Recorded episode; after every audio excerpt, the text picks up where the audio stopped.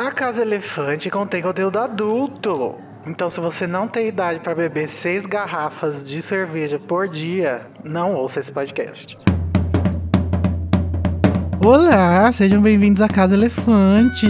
Puxe uma cadeira, pede um café e vem discutir a obra de J.K. Rowling, capítulo a capítulo com a gente. Hoje, o 28º capítulo de Harry Potter e o Cálice de Fogo, A Loucura do Sr. Crouch.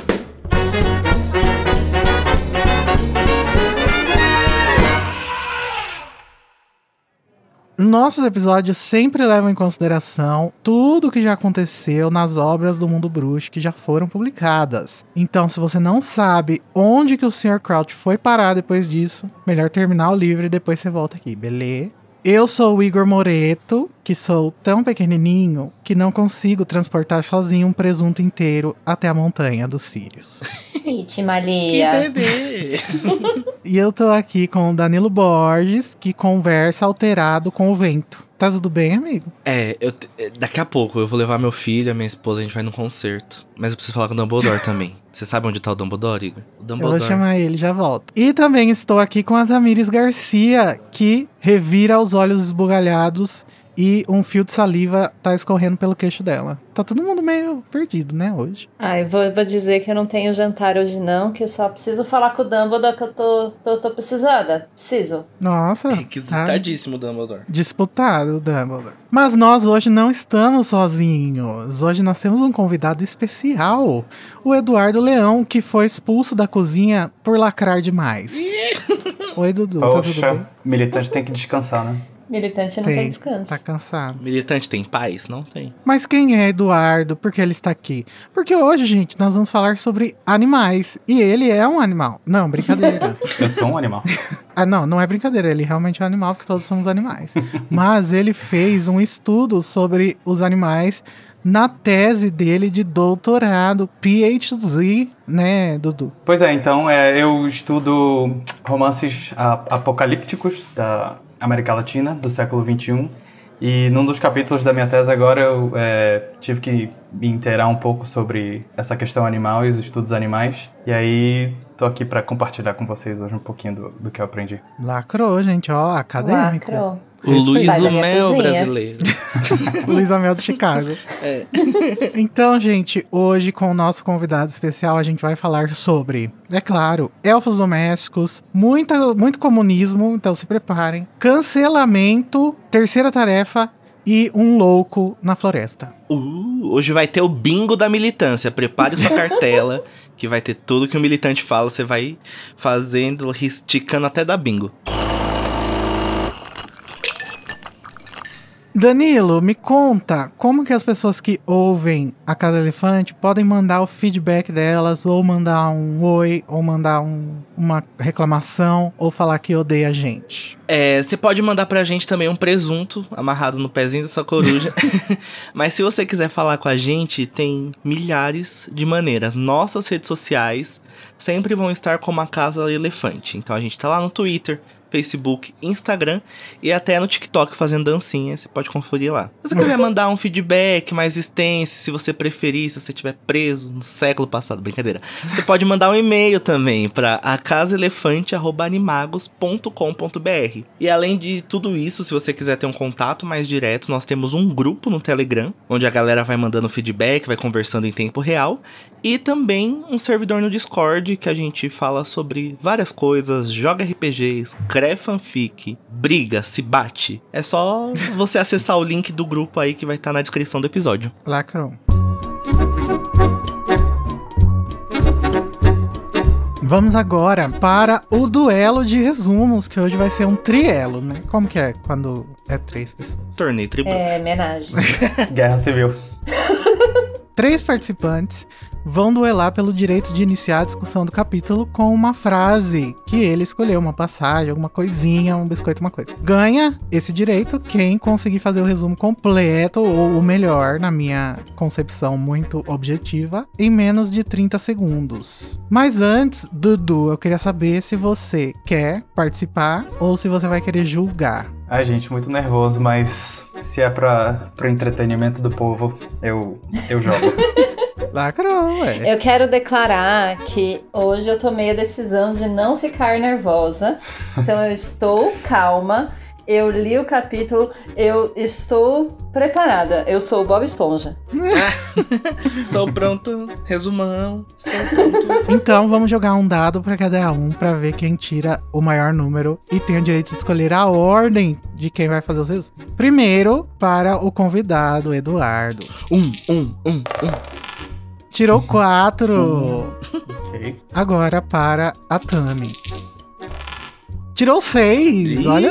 Olha só. Ó, Quando a pessoa vibra falei, positivo. O espírito do Bob Esponja está chegando. o universo começa a conspirar, gente. A lei da atração. E agora pro Danilo. Vamos ver se ele vai perder, se ele vai empatar. Perdeu! Cinco! Olha Mas só. ficou entre os dois aí, né? Foram só números altos hoje. Não é mesmo? Tá, então eu escolhi a ordem. Isso. Tá, então acho que o Danilo pode começar pra gente. Aí eu vou, e aí o convidado vai pra, pra ele estar bem preparado. E aí o Danilo dá essa preparação pra nós. Nossa, Acho se não que é senhora estou calma, vou fazer o resumo. Mas tudo bem. Eu não, agora que começou, eu já tô ficando menos calma. Mas vai dar tudo certo! Eu acredito. Hashtag eu acredito. Medo. Sobre isso, galera. Então, Danilo Borges, você vai tentar fazer um resumo de 30 segundos do capítulo A Loucura do Sr. Crouch. Em 3, 2, 1, já! É, o capítulo começa com o nosso querido trio indo ao Corujal mandar uma carta ao Percy perguntando: E o Sr. Crouch, você sabe onde ele tá? Depois eles vão na cozinha, tem Wicca escondida, tem militância e muito mais. São expulsos da, da cozinha com mãozinhas habilidosas dos elfos. Vão pra aula do Hagrid, Hermione recebe ameaças no café da manhã, pum, furúnculo na mão, vão pra aula do Hagrid. Depois a Minerva fala: Ó, vai lá no quadribol. Chega lá, tem a tarefa. Depois o Harry vê o Sr. Crouch Acabou. doido. Gente, esse capítulo é muito longo, é muito longo. Esse capítulo é muito grande. Alguém vai conseguir. É, alguém vai ter que conseguir. Tamires Garcia. Ai, meu Deus. Não. Você vai para, tentar. Tô calma. Vai. Você vai tentar fazer um resumo de 30 segundos do capítulo A Loucura do Sr. Crouch em 3, 2, 1, já! Tá, eles vão pra cozinha e aí tem os elfos. E aí eles falam com os elfos e com a Wink. E a Wink tá deprimida. E aí eles saem da cozinha. E aí eles vão pra aula do Hagrid. Que daí lá. Ai, meu Deus, eu não lembro mais. O- os pelúcios estão lá na- no Hagrid. E aí eles pegam o Zoro. E aí acabou. Não. O... Ah, não acabou. Tem mais coisa. O... Ah!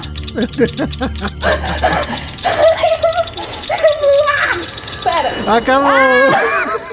Gente, Meu plano deu completamente errado. Eu tinha todos os tópicos e eu esqueci muitos tópicos. Amiga, eu acho que a sua postura de positivismo não deu certo. Eu tinha os tópicos enumerados. O que acontece depois disso? Ah, não lembro. Ah, tudo bem. Eu, eu acho que o importante é competir. Então tá, né? Vamos ver. Ah, eu tô muito triste. Eu realmente tinha feito o resumo inteirinho na minha mente antes de começar. Tava perfeito. é, eu acho que você devia É, ter amiga, começado acho que é melhor ir na primeiro. naturalidade. Sim, não querendo falar Então nada. vamos ver o que, que vai acontecer. Porque agora o nosso convidado vai Ai, tentar. Corvinos, me ajudem. Eduardo Leão, você vai tentar fazer um resumo de 30 segundos do capítulo A Loucura do Senhor Crouch em 3, 2, 1, já! O trio vai pra cozinha, é, agradecer ao Dobby que salvou a pátria da segunda tarefa. Eles encontram a Wink, que tá super bêbada e tá triste porque ela, ela acha que ainda é, é a elfa do Sr. Crouch. Eles são expulsos da cozinha porque a Hermione quer lacrar. É, no dia seguinte tem a, a aula de, de tratos de criaturas mágicas, mas antes a Hermione recebe um monte de carta com ameaças.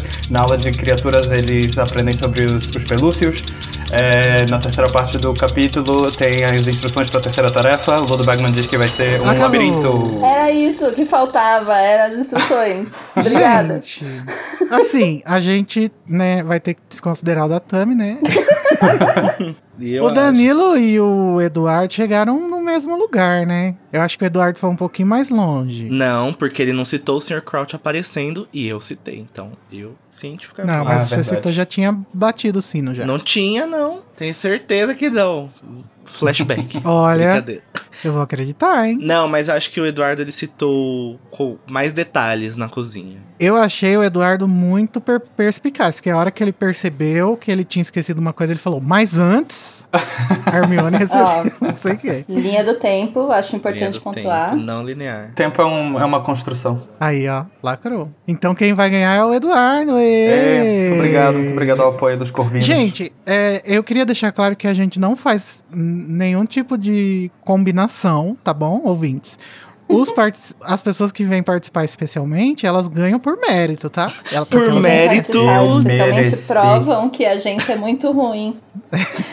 É porque a gente já tá na quarta temporada, a gente já desistiu de tentar fazer. Se você curte o conteúdo do Animagos e quer nos ajudar a continuar produzindo, você pode nos apoiar através do PicPay. É só acessar picpay.me animagos e escolher o seu plano. Com a sua ajuda, a gente vai poder continuar produzindo conteúdo acessível e de qualidade para você. O endereço é picpay.me animagos.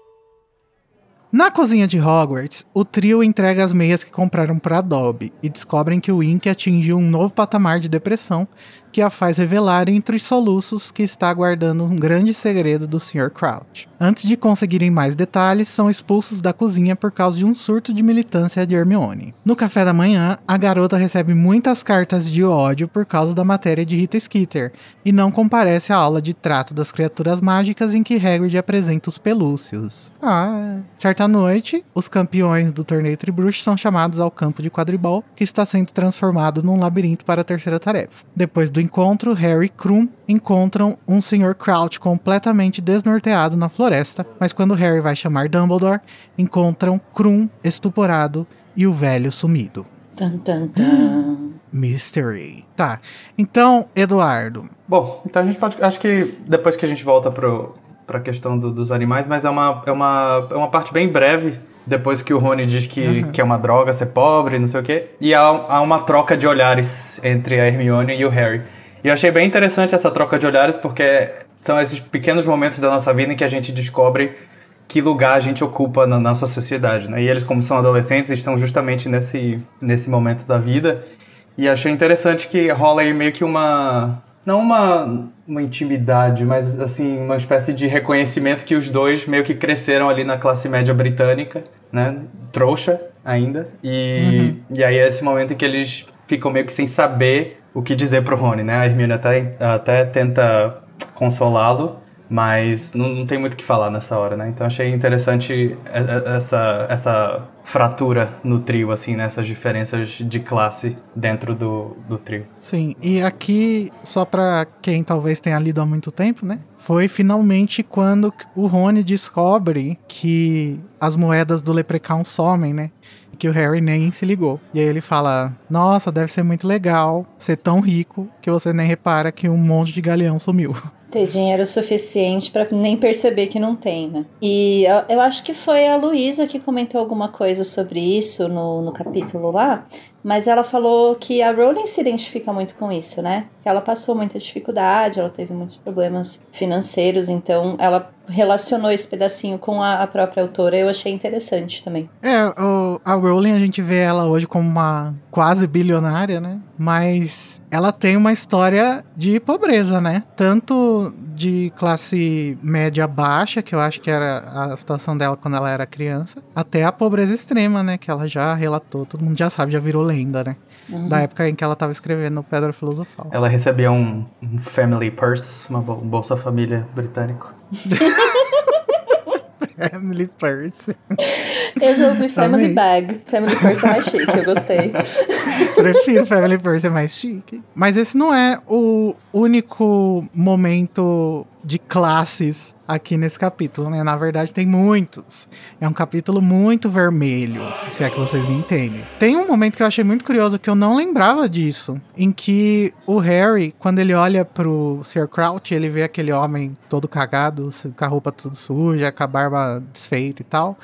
Ele fala que lembra de um vagabundo que, o, que ele tinha visto quando tava com os Dursley. Acho que no caso aí seria um morador de rua, né? Ele fala: o tal homem também conversava alterado com o vento e a tia Petúnia agarrou o Duda pela mão e o arrastou pro outro lado da rua para evitar aquele homem. E o tio Walter fez um longo discurso sobre o que gostaria de fazer com mendigos e vagabundos, trazendo, recheando, né, esse capítulo com essa discussão que eu acho que é, faz muito parte assim da moral desse capítulo, se a gente for pegar e, e sintetizar ele em alguma coisa, né? Exatamente, é, é bem colocando os, os Dursley nesse lugar dessa classe média que se acha muito melhor do que qualquer outra coisa da Terra, sabe? Se acha de uma bolacha do pacote. Uhum. E eu acho legal que ela não, ela não cansa de pincelar os Dursley assim. Sempre dá uns negocinhos assim, ah, o que, que ele gostaria de fazer com esses vagabundos?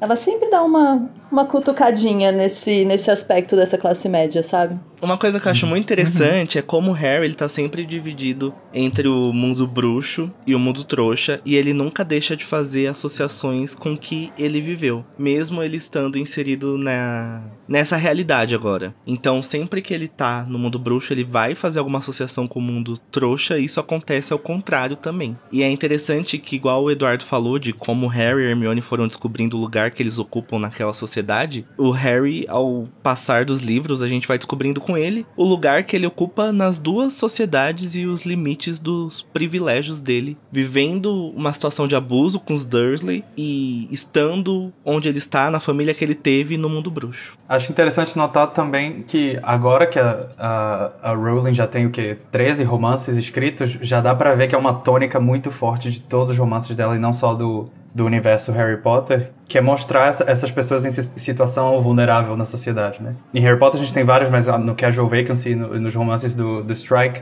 sempre tem uma pessoa, é, tanto pela sua classe social, como pela religião, como pela raça, é, pessoas com deficiência, pessoas é, que de alguma forma não, não se encaixam na, nessa sociedade padrão ocidental, ela, ela, ela faz muito questão de, de, de marcar a, a importância que essas, essas pessoas têm na, na, na, não só na história, né? Porque às vezes é uma pessoa que sabe um segredo de, do que está acontecendo e ela, e ela dá muita ênfase nessa, nessas pessoas. Inclusive, é, aproveitando que o Edu falou dos outros romances, aí a gente, a gente vê a associação que o Walter ele faz com com o que ele gostaria de fazer com os vagabundos. Igual ele disse, realmente ela vai retomar muito isso nos outros romances.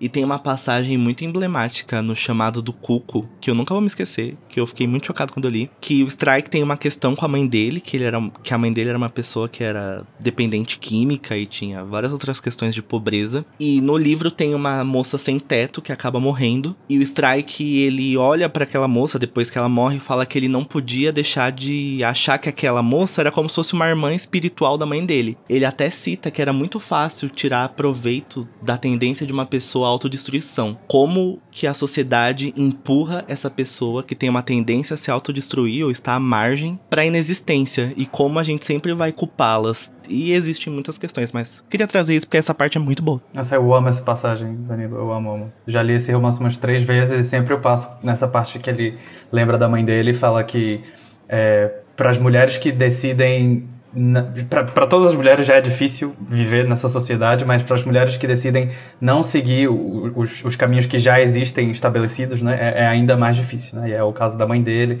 e é o caso de várias mulheres que ele encontra ao longo do, da série. Sim. Ela consegue desenvolver um pouco melhor essas coisas nos romances adultos, né? Sim. E aqui sempre fica parecendo que é mais subtextual, essa crítica a, ao classismo, né? É, mas eu vou falar um pouco mais tarde. Porque eu queria também mencionar o Icabog, né? Que eu acho que é um, um, um livro infantil em que ela consegue trazer essas questões de uma forma bem explícita mas que ainda assim é, é, é interessante para as crianças lerem. Inclusive, se você tem crianças pequenas aí na sua família, indique o Icabog que ela vai crescer comunista, gente. É Vou me dar de Natal esse ano. Você ainda não leu? Não, o Icabog não. Nossa, o Icabog. Ah, é, muito bom. Mas, enfim, no começo do capítulo, a gente tem a ida dos meninos para a cozinha. E a gente já falou bastante sobre essa analogia que muita gente no fandom faz entre a questão dos elfos e a escravidão humana, e a gente até acabou chegando numa conclusão de que não é o caso, né? Que talvez essa analogia ou esse paralelo tenha mais a ver com a questão animal, né? Porque eles são outra criatura, eles têm aparentemente uma consciência diferente e tal. E aí eu queria perguntar pro Edu o que, que ele pensou enquanto estava relendo esse capítulo com base no, nos estudos recentes dele. É agora, Eduardo, sua palestra pode ir. Go, Edu, go. Então, essa correspondência, como vocês disseram que não é tão equivalente assim, né? não, não exclui análises mais marxistas né? dessas questões de, de trabalho em relação aos elfos domésticos, mas é interessante também trazer né, essa questão animal. E se a gente pensar na história da, da representação dos animais na cultura ocidental, é, eles vão, eles, eles, estão lá desde, desde que o mundo é mundo, né? Se a gente pensar na, na, nas pinturas, nas cavernas, os animais estão presentes lá. Mas se a gente pular já para a história antiga, por exemplo, a gente pensa na Bíblia, no, no próprio livro de Gênesis, os animais já, já, já estão lá. É, na verdade, os animais são criados antes de, dos próprios humanos, né? Os humanos vêm depois para nomeá-los e para dominá-los. Na própria uhum. na própria Odisseia do, do, Homero, né? Existe o cachorro do, do Ulisses que é, que é famoso e ele meio que representa o reconhecimento de que a, aquele homem é dono daquela terra, né? Então o animal funciona como essa como esse, essa espécie de ligação entre o humano e a terra. A partir da Idade Média existem os, os bestiários, né, que são esses livros que, que listam vários tipos de animais, tanto reais como sobrenaturais. A gente pode dizer que o próprio livro do, do Newt Scamander é, um, é uma espécie de, de bestiário. As próprias fábulas também, é, que usam né, os animais para falar da moral humana e, e, falar de códigos de conduta. Se a gente pensar no nosso mundo ibérico, que a gente está mais perto, né? A gente pensa no Miguel de Cervantes, a gente lembra do, do Rocinante, que é o, é o cavalo do, do, Don Quixote. E aí já deixo aqui a recomendação de uma novela do, do próprio Cervantes que se chama O Colóquio dos Cachorros, que é muito boa. E é, são uns cachorros é, tentando sobreviver né, na, na, sociedade, falam dos diferentes donos que eles tiveram, do tipo de comida que eles, eles estavam acostumados. É, é muito interessante. Eles são os protagonistas e narradores da, da novela. E pensando também na nossa literatura brasileira, a própria baleia, né, grande, nosso, nosso grande é, animal, acho que é o, animal mais famoso da nossa literatura, né, No Vidas Secas, do, do Graciliano Ramos. E mais recentemente eu deixo aqui também a, a recomendação de uma autora brasileira contemporânea, é, que se chama Ana Paula Maia. Ela tem uma trilogia é, apocalíptica muito, muito boa, que, cujo terceiro livro vai sair acho que agora. O primeiro romance da trilogia se chama De Gados e Homens, que conta a história de um, de um rapaz que trabalha num, num abatedouro de, de gado e, e aí ele tem toda uma série de reflexões filosóficas né, sobre o que significa que é, uma espécie tire a vida da outra né, num, dentro de um sistema tão, tão injusto como é esse. Fiquei curioso, quero ler. É muito boa, assim, é uma autora, assim, para mim é uma das melhores autoras brasileiras é, contemporâneas. Né? É, e aí, se a gente for parar para pensar de onde vem né, essa nossa superioridade frente aos outros animais, né? A gente já começa pensando na própria língua. Os humanos geralmente não se veem como animais. É, é, eles usam, uhum. eles, nós, né, usamos a palavra animal para descrever uma série de criaturas que não tem nada a ver entre si, né? Um besouro é um animal, uma uhum. baleia é um animal, um, um, pássaro é um animal. Então é uma, é uma, é uma espécie de violência simbólica que nós humanos exercemos sobre os outros seres do mundo porque a gente coloca tudo no mesmo saco como se nós não pertencêssemos a essa classe. É uma né? separação meio essa, nós versus eles, né? Nós e os animais. Exato, e é totalmente artificial, né? Porque a gente mesmo uhum. é, criou dentro da nossa cultura. Né? Então, eu marquei alguns pensadores assim importantes só para a gente ter como, como referência para não ficar tão chato também. Por exemplo, no século XVII com Descartes, o nosso famoso penso logo existo. Né? Ele trabalhava com, com algumas dicotomias, né? Uma série de pares é, que determinou, que foram determinantes para o desenvolvimento da, da filosofia no, no, no, Ocidente. Então, por exemplo, ele trabalha com a, com a questão de corpo e alma, né, que são coisas diferentes. É, humano versus animal, natureza versus cultura. Então aí ele já começa com essa ideia de que o, humano ele é diferente do animal, porque é, para ele o animal é uma espécie de autômata, uma espécie de robô. O corpo ele está relegado às funções fisiológicas, né? Então o animal come, o animal defeca, o animal se reproduz, e isso é, tem a ver com o corpo. O ser humano, que é o, o, especialzão, ele é diferente, porque ele também tem alma, né? Ele pensa, ele usa a razão, ele tem a linguagem. ele domina a linguagem. Né? Então, a partir, a partir desse ponto, fica ainda mais forte essa, essa ideia de que o ser humano é diferente dos outros animais. Né? O, o, ser humano ele tem cultura, né? porque ele reproduz através do trabalho aquilo que ele conhece para gerações futuras, enquanto que os animais ficam presos à natureza e aos seus instintos é, primitivos, né, entre aspas, digamos. E é muito sintomático que a gente tenha categorizado, pelo menos no começo dessa nossa cultura moderna, os negros e os indígenas como animais, né? Eu ia falar isso, e teve essa separação aí justamente de colocá-los como seres sem alma, né? Até para causar uhum. essa animalização. É, para tornar mais moral a uhum. exploração deles, né? E eu até acho que tem uma conexão com a análise que a gente vai fazer mais tarde sobre a, a o marxismo, sobre a classe trabalhadora e tal. Sim, durante a história, o, é, a cultura ocidental, é, europeia, né, principalmente, usou de, desses dispositivos retóricos e argumentativos para submeter outros tipos de é, outras pessoas e outros povos. Né? É, e isso não foi questionado até é, é, até pouco tempo, né? Faz, faz pouco tempo que é, que isso começou a ser questionado por exemplo, até, o, até a primeira metade do século XX, o Heidegger, por exemplo, ainda falava que os animais estão presos no seu aturdimento. Né? Segundo ele, os animais eles não têm a capacidade de abstrair. Por exemplo, eles estão no seu ambiente e aparece algo, né? um, um predador ou algo assim. Eles não têm a capacidade de não pensar naquilo naquele momento. Né? Então, eles, eles, eles agem somente através do, do, dos seus instintos e, e, essa seria a diferença principal para os humanos, né? Os humanos têm a capacidade de é, ele até usa a palavra, bom, a tradução, né? É, seria tédio. Os humanos têm a capacidade do tédio. O que seria o tédio? O tédio seria o cancelamento desses inibidores da natureza, né? Que é o, é o que os animais não têm a capacidade. Né? E, e, então Heidegger foi esse último grande é, filósofo que que perpetuou essa separação entre homem e animais. Só no final do século XX que filósofos como Giorgio Agamben e o Jacques Derrida, da Itália e da, e da França, começaram a tentar tirar essa, tentar entender como que essa separação ocorreu dentro da nossa história, dentro da, da, nossa filosofia. Então, por exemplo, o Agamben ele fala de uma máquina antropológica. O que seria essa máquina antropológica? Ao longo da nossa história, todos os argumentos, todos os recursos retóricos que a gente utiliza para separar o homem é, dos outros animais e a própria animalidade dentro do homem é, é, faz parte dessa máquina antropológica. Né? Então é, é, é discurso, é prática, e, e, ele fala que é mais importante hoje a gente entender por que, que essa, essa separação existe, a que propósito serve essa separação entre homem e animal,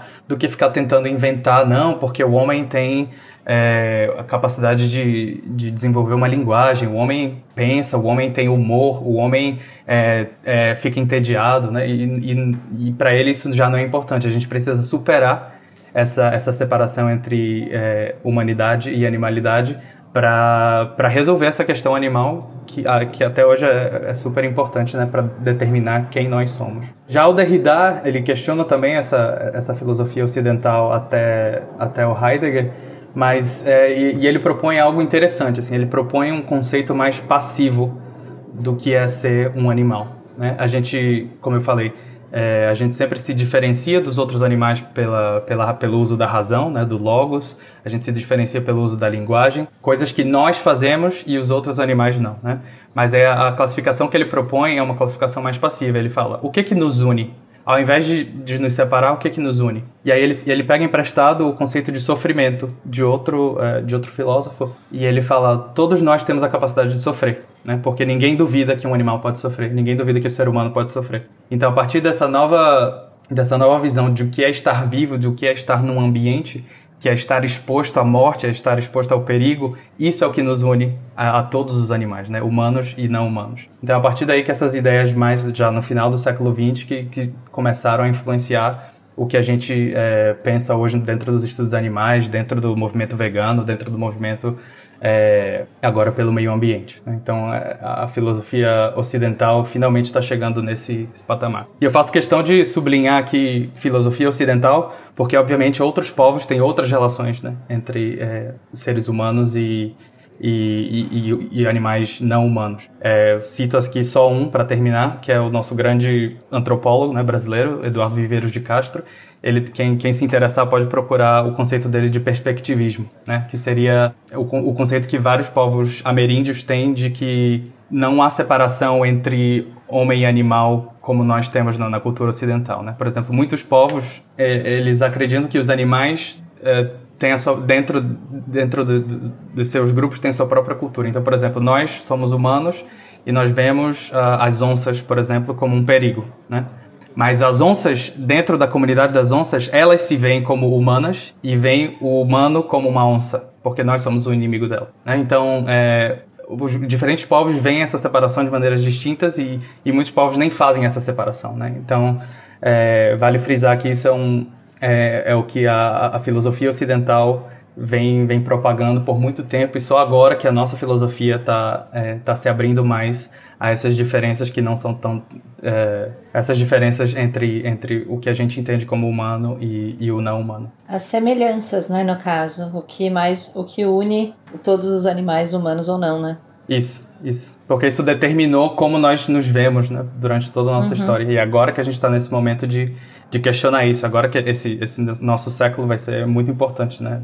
Para determinar a nossa relação, não só com os outros animais, mas com, com a natureza. É, é interessante notar também que você citou vários pensadores e como eles foram pensando as diferenças entre o ser humano e o, e o animal, né? Tecnicamente. E isso também, lá naquele livrinho lá do Newt, ele fala que teve vários debates, vários congressos para definir o que, que era um ser, o que, que era um animal, né? É a diferença entre os seres e criaturas, né? Que eles colocam no mundo bruxo. E que eu acho muito interessante, pensando da perspectiva do mundo bruxo, porque a gente pode pensar em, em criaturas mágicas, então, que tem cultura, que tem vamos dizer, né, consciência, que por muitos anos foi o que os homens acharam que o diferencia dos outros animais. Então, uhum. ah, seres humanos têm consciência, animais não. Seres humanos têm alma, é, animais não. Eu fico pensando e, em como e... a, a, complexidade do, dessas discussões no mundo bruxo, Sim. né? Uhum. Porque a, aí a gente é bem privilegiado, né? Porque a gente tem uma, uma discussão muito mais simples, simplesmente pelo fato dos outros Mas animais o... não terem o poder da fala, né? Mas esse é o ponto. Eu acho que quando você coloca consciência, por exemplo, nos elfos domésticos que a gente vai falar agora, você tira o, esse aspecto simplista, porque eu acho que não é necessariamente simples, é simplista, sabe? Uhum, a gente sim. colocar, não, então eles não têm consciência, então deixa eles lá, eles subjuga eles. É. E colocar, colocar uma voz, por exemplo, nos elfos, já dá um clique assim de, pô, a gente não tá colocando isso de maneira muito simples. É, talvez seja mais fácil para eles chegar numa complexidade que a gente precisa chegar, né? Exatamente. Sim. É interessante que, que lá no livrinho do Newt ele cita, né, que em 1811 foi quando eles encontraram uma definição que a maioria da comunidade bruxa aceitou de que um ser era qualquer criatura que possuísse inteligência suficiente para compreender as leis da comunidade mágica e para compartilhar a responsabilidade na preparação de tais leis. Isso das leis da comunidade mágica, o que será que esses bruxos é, entendem por compreender essas leis? Será que isso não é uma espécie de tipo, se você não é submisso às nossas leis, você vai ser classificado como animal? E eles falam aqui que, tipo, tinham muitos extremistas que faziam a é, uma campanha para os trouxas serem classificados como animais, para eles poderem ser escravizados, por exemplo. Mais uma vez a máquina antropológica, né, funcionando aí. Todos esses malabarismos argumentativos que a gente inventa, porque são invenções, né? Para uhum. separar o mundo. E eu acho legal no, nesses últimos capítulos que a gente vai meio que tendo também uma noção da complexidade das línguas do mundo mágico, né? É, a gente pode pensar que os sereianos, por exemplo, só estão ali gritando ou soltando esses sons estranhos, mas a gente vê que o Dumbledore fala a língua deles, né? Então é uma coisa que dá para você aprender, né? Os, os uhum. também já apareceram. A gente descobre lá no final, muito estranhamente, que o Rony pe pesca uma palavra, né, de língua de cobra. E então a gente vê que não, não são só ruídos estranhos, animalescos, né, entre aspas, que, uhum. que, que, que, essas criaturas produzem, né? Elas têm a sua própria cultura, a sua própria língua, como a, como a Tami estava falando. Eu acho que muito por causa desse arco dos elfos e também dos animais, que eu não acho que seja uma coincidência, que eu, que eu não acho que... Eu acho que é intencional, eu acho que a Rowling tá falando sobre animais quando ela, tá, quando ela fala dos elfos, e já já vou trazer a minha evidência. Uhum. É, mas eu acho que é, outra evidência seria o fato dela ter lançado o Animais Fantásticos logo em seguida, né? Porque ela provavelmente pensou muito sobre esse assunto, né, agora, uhum. durante esse livro. Na comunidade bruxa, tanto os sereianos quanto os centauros, eles não quiseram entrar na categoria por um por ato político mesmo, porque eles não queriam ser classificados ou ter a responsabilidade de pertencer à sociedade bruxa, é, ou responder como um humano, por exemplo, ao que o Danilo falou com relação às leis e com relação à, à formulação de leis. E mostra de novo essa, essa máquina antropológica que o Eduardo estava falando, que é assim, se nós não formos ditar as leis, nós não reconhecemos, né? E, e, justamente outras sociedades que têm outras organizações políticas não querem que, que eles, que os bruxos ditem as leis. Porque eles têm uma outra forma de organização, né? Daí a gente vê a complexidade é. de diferentes comunidades, né? De, eh, de seres e de criaturas. Porque os elfos não têm essa capacidade de. Capacidade não, eles não têm essa abertura dentro da sociedade para para participar politicamente, né? Justamente porque eles, eles estão presos numa, numa relação de, de servidão aí, né? E aí a, a própria Rowling pinta isso de, de uma maneira interessante, né? Porque ela os elfos têm meio que nomes que parecem de animais de estimação, né? Tipo Wink, Dobby. É, aí a gente, pensa, a gente pensa no monstro, né? Que é, é, importante a gente lembrar do nome original, né? Creature. E até a, a própria forma como a gente é, escreve creature, né? Não é a, é a grafia da, da, da, língua padrão inglesa, né?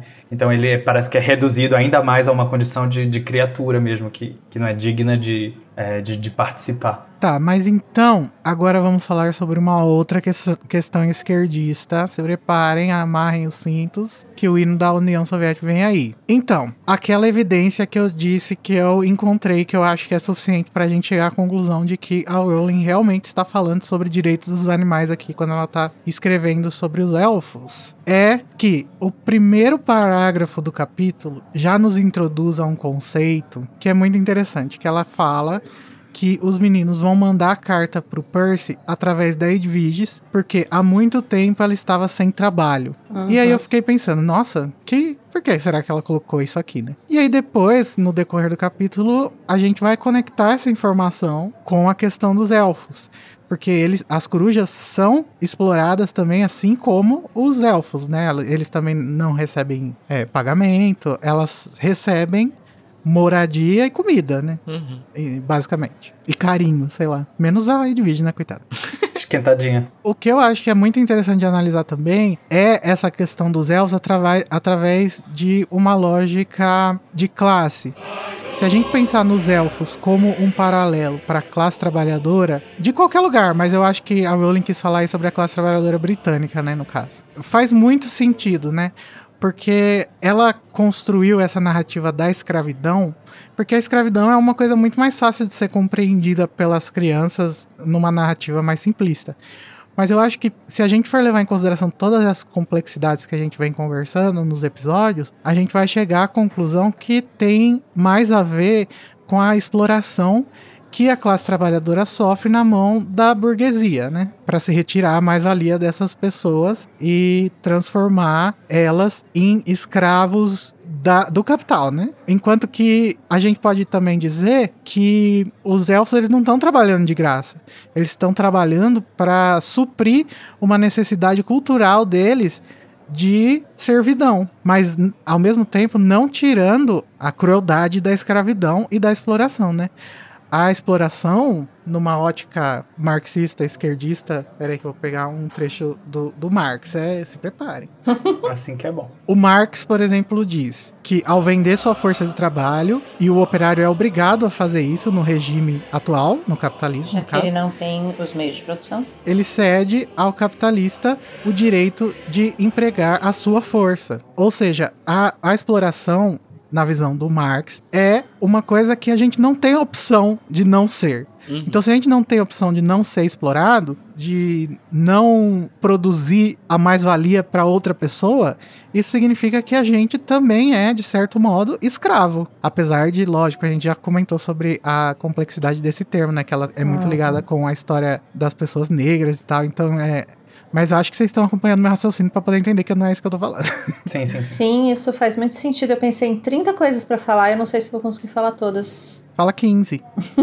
Uma outra coisa que me ocorreu quando você falou da Edviges foi quando eu tava lendo justamente dos elfos e a forma como eles agem assim. O Dobby, por exemplo, ele tem uma ele tem uma lealdade, né? Os elfos têm uma lealdade que eu, eu relacionei muito próxima aos cachorros, né? Aos bichos de estimação que a gente tem como leais. E assim, eu fiquei pensando que o Dobby, por exemplo, ele quer escolher para quem ele vai dar essa lealdade.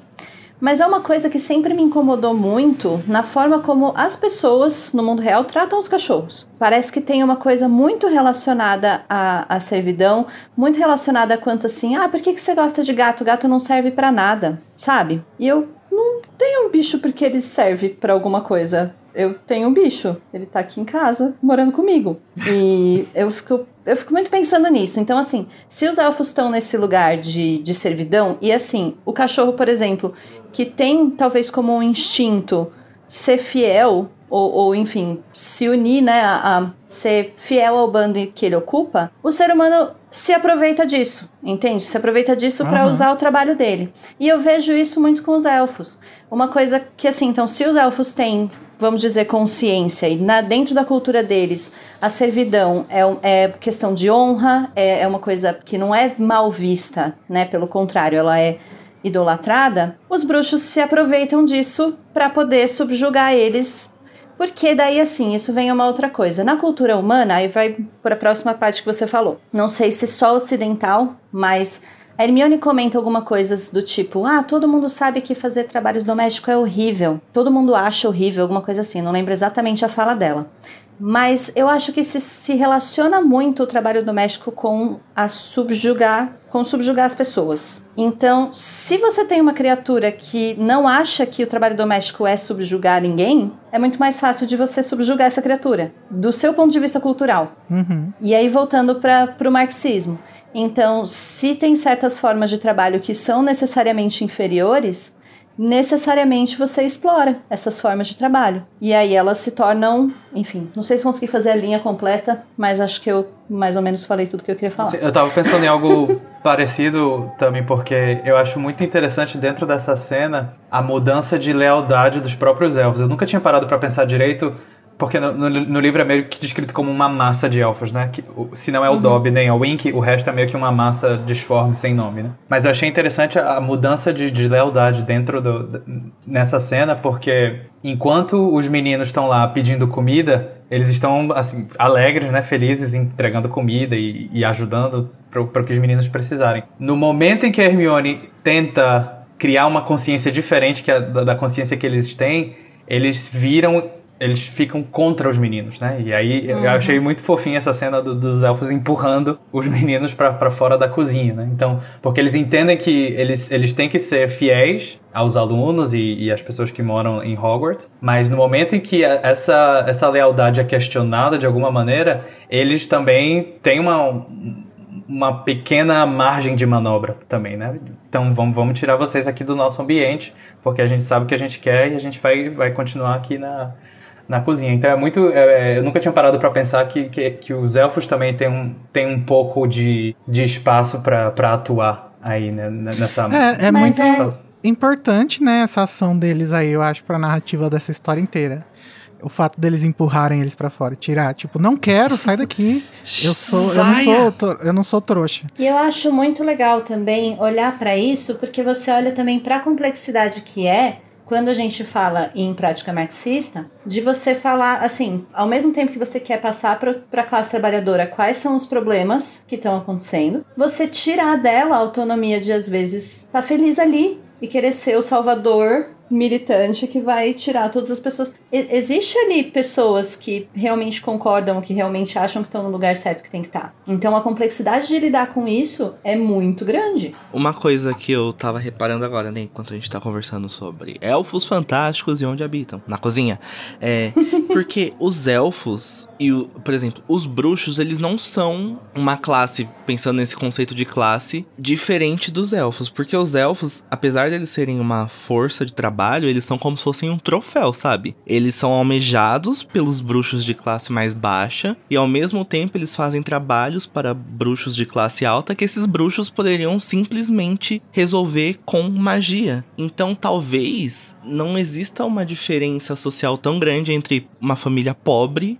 e o Rony. Mas mesmo assim, a senhora Weasley ela ainda almeja ter um elfo doméstico. É, é muito complexa essa questão. Eu não sei o que os bruxos fariam para resolver isso, gente, de verdade. Mas a, a escravidão, aí o paralelo com a escravidão fica mais evidente, porque isso acontecia mesmo na sociedade escravista aqui no Brasil, era muito caro ter um escravo. Então tinha. Não era todo mundo que tinha, né? Poucas famílias que tinham, os que podiam comprar. E, enfim, tem uma complexidade aí. Mas. É, então, mas próximo- como, resol como resolver isso? Gente, o marxismo ele é um método de Uhum. mudar o mundo. Agora eu vou falar um pouco sobre a, a- a tática de militância que a Hermione usa, que eu acho que é, é o problema dessa questão toda. assim. Porque ela é uma grande reformista, né? O que que é reformista? Conta um pouquinho pra gente. Conta um pouquinho pra Então, gente. existe dois extremos, a reforma e a revolução. A reforma seria, por exemplo, você chega aqui e vê o problema, ah, elfos escravizados. Daí você pensa, não gosto disso, acho errado, injusto. Você vai querer mudar essa realidade que você acabou de constatar. Ah, eu, eu quero fazer com que os elfos não sejam mais escravos. Já a visão revolucionária disso seria: bom, eu quero mudar a sociedade, eu quero mudar a cabeça das pessoas para que a escravidão dos elfos não seja uma coisa necessária, uma coisa normal. E o reformismo, ele também não tem uma questão de que, por exemplo, a Hermione vê a realidade dos elfos, ela vai quer mudar.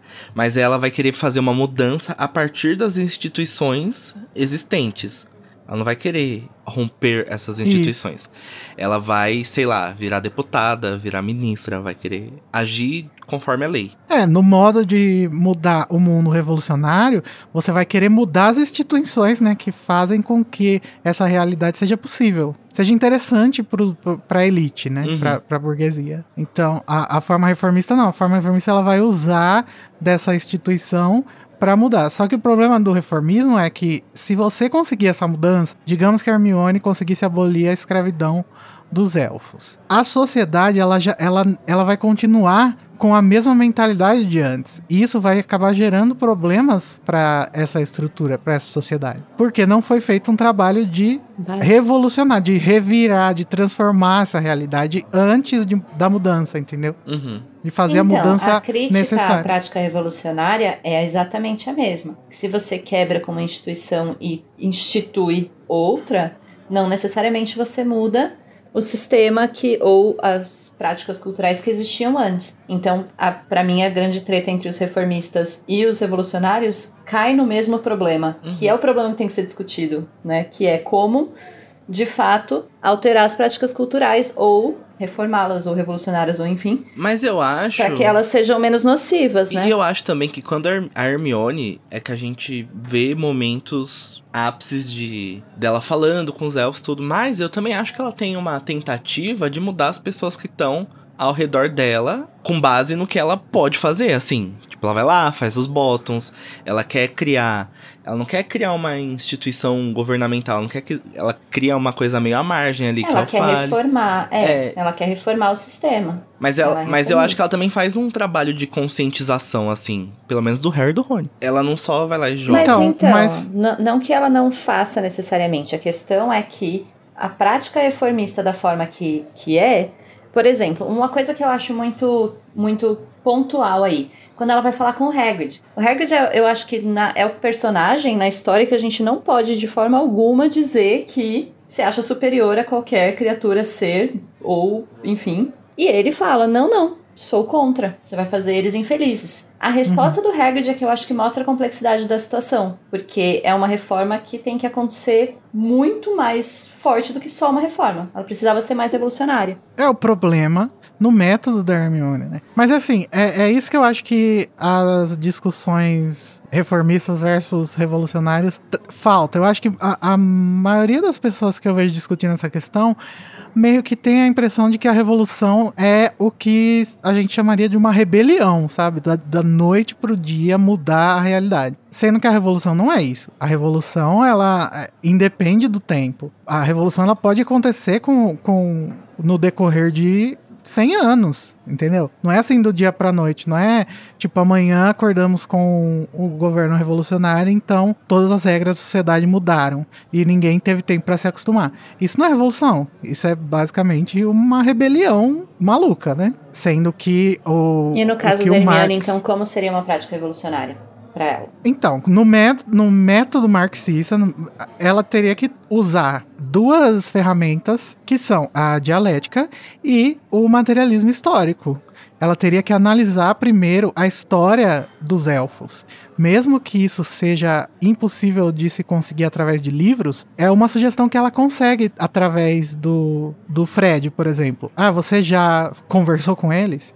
ela precisa entender melhor essa questão antes de, de chegar a uma conclusão. Porque se ela não tem a noção material é, da história des- dessas criaturas, ela vai fazer uma ação idealista. E o problema do idealismo é que você não está procurando o melhor para todo mundo. É você está procurando, você está procurando chegar na sua ideia do melhor.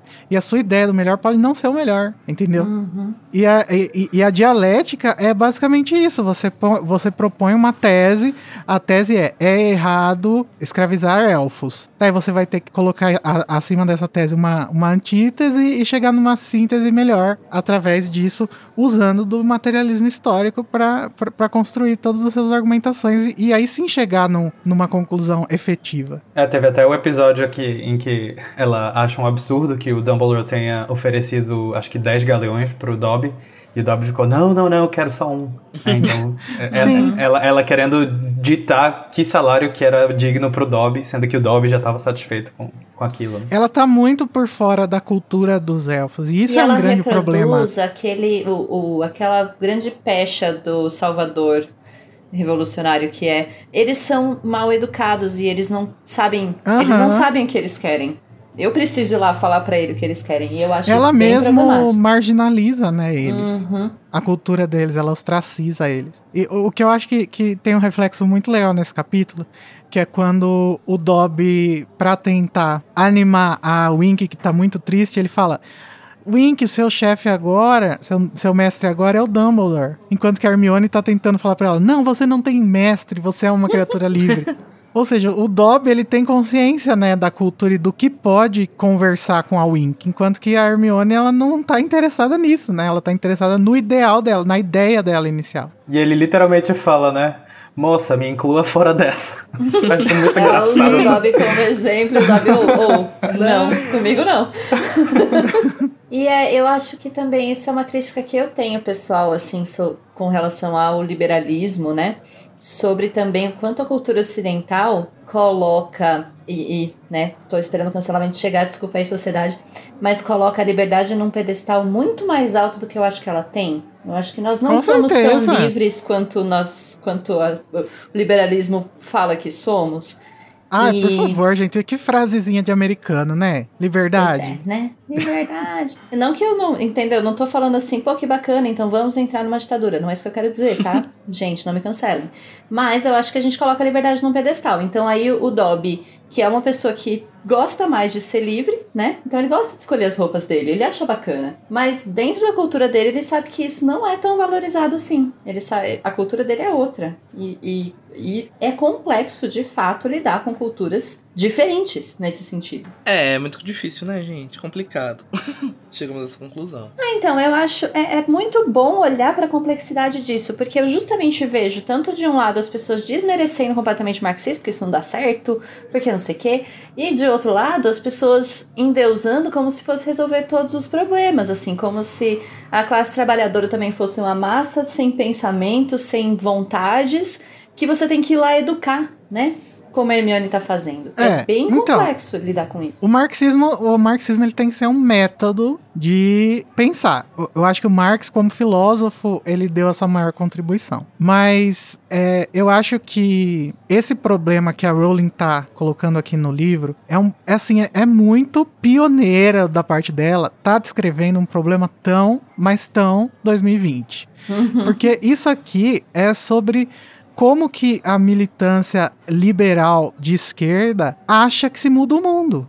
Que é entrando dentro de uma cozinha cheia de escravos e gritando que, as- que eles têm que se libertar e achando que isso vai realmente surtir algum efeito, sabe? Ficar é, retweetando slogans no Twitter, cancelando pessoas que falaram uma palavra errada. Então, eu acho muito, muito importante essa, essa discussão nesse livro. E você que tá aí, você que tá aí fazendo o bingo da militância, conseguiu marcar tudo já? Nossa, Nossa, você já preencheu sua hein? cartela.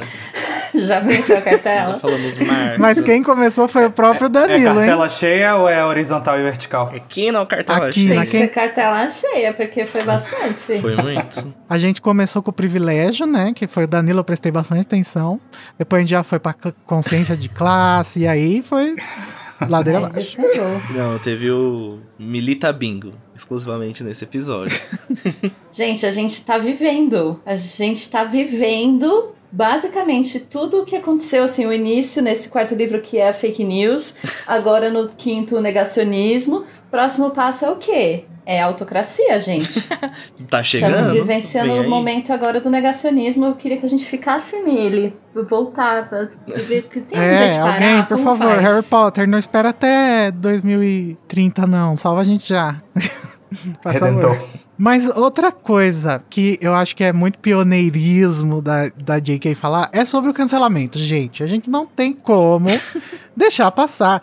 Porque a Hermione está sendo cancelada, ela está recebendo Uhum. ameaça de bomba no correio, igual a própria JK Rowling, É. inclusive. É, gente, vamos ter que aceitar Sim, um pouquinho e, gente, que... se tem uma coisa que eu odeio mais do que gente que cria fake news, é gente que tira tempo da própria vida pra mandar hate pra pessoa que você nem conhece por causa de fake news, sabe? É, hoje é até mais fácil, né? Você manda um tweet xingando, mas na Exato, época você- gente, o Mas correio... mesmo que seja um tweet, você tem a sua vida lá e você fala, calma, deixa eu parar a minha vida pra eu ir até o Twitter daquela pessoa que eu não sei quem é, nunca vi na vida, pra hatear ela, porque sim. Ah, não. O problema das redes sociais é que ela, ela gera, ela, ela faz isso acontecer, né? Tá ali na sua timeline já, você não precisa fazer esforço nenhum. Exato. Então, você não precisa fazer esforço nenhum, mas tem gente que faz, né? Tem gente que ainda vai, Ah, fica sim, perseguindo claro. a pessoa, fica mandando um monte de coisa. E, e não, cons- não, não tem empatia. Não, e é legal que a Rowling Boomer tá trazendo pra gente, né, como é que era antes da, antes da, da internet. Dá dá um trabalho, né? Porque você tinha que recortar as letrinhas da revista, você tinha que mandar carta. Uhum. Sim. Ah, Tinha que achar um envelope que coubesse um feitiço. Gente, é muito um trabalho. grande o eu- suficiente eu pra caber um jamais, feitiço. jamais seria, seria hater né, nessa época. Nem sou hoje, né? Mas, Eu não mas seria é, nem é muito lover, mais fácil hoje. Mandar uma carta de amor já seria muito trabalhoso, imagina de hate. Né? Recortar letra por letra. é Mas por que, Danilo? O que que aconteceu com a Hermione? Conta um pouquinho pra O gente. aconteceu? A Rita Skeeter, a Fabiola Hyper do mundo bruxo, foi lá e falou que a Hermione tava de namorico com o Harry, que tava tendo um triângulo amoroso. E as fãs ficaram em polvorosa, falando: quem é você? E aí tem uma questão que elas falaram isso pra Hermione por questões de ciúme, mas também pela condição de sangue da Hermione, porque ela é uma nascida trouxa. Então a Hermione fica ali o tempo Ah, todo sim. no Correio Coruja, o precursor do Twitter, recebendo ameaça de morte, recebendo coisa que vai dar furúnculo no- na mão dela. Então, Não, isso sem contar que a, a narração não conta pra gente, né? Mas imaginem o hate que ela tava recebendo dos fãs do Krum. Aham. Isso, tá é, porque aqui é só os A, fãs do Harry. a né? legião de, peraí. de jovens europeus mandando carta pra Hermione. é isso, gente. Não mandem ameaças de bomba pras pessoas só porque vocês não, Não, concordam isso, com isso elas. é terrorismo biológico ainda, né? Que mandou o pus de Bubotúberas. Teria sido tão legal essa cena no livro, né? No filme. Ai, esse capítulo inteiro, né, foi cortado. Ele Uhum. teria sido tão legal. Seria ótimo.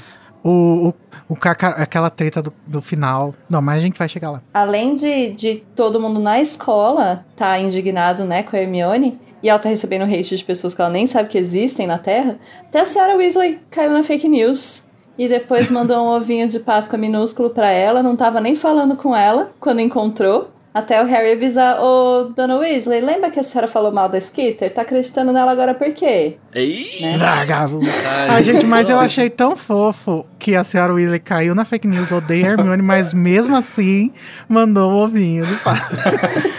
É A senhora Weasley Não, é, mas- muito, é muito mãe de menino, né? Não toque no meu príncipe. Não, não, não, não, não parta o coração do meu príncipe Harry. Não Ah, mas eu acho que é na mesma lógica dos presentes que os Dursley mandam, assim. Você tem que mandar por obrigação social, mas vou mandar um ovinho pequenininho também aqui. Pelo menos não tá? mandou um palito de dente. É porque ela não é, ela não é Dursley, né? O que a Hermione tá passando agora é só. É horrível, lógico. Mas ainda é muito pequeno se comparado com o que o Harry vai passar nos próximos livros, né? Porque aí vai ser o show da fake news elevado à enésima potência. Sim. Então, Ah, as fake news começam aqui, aí depois, quando começa o negacionismo de fato, é quando as fake news perdem o controle.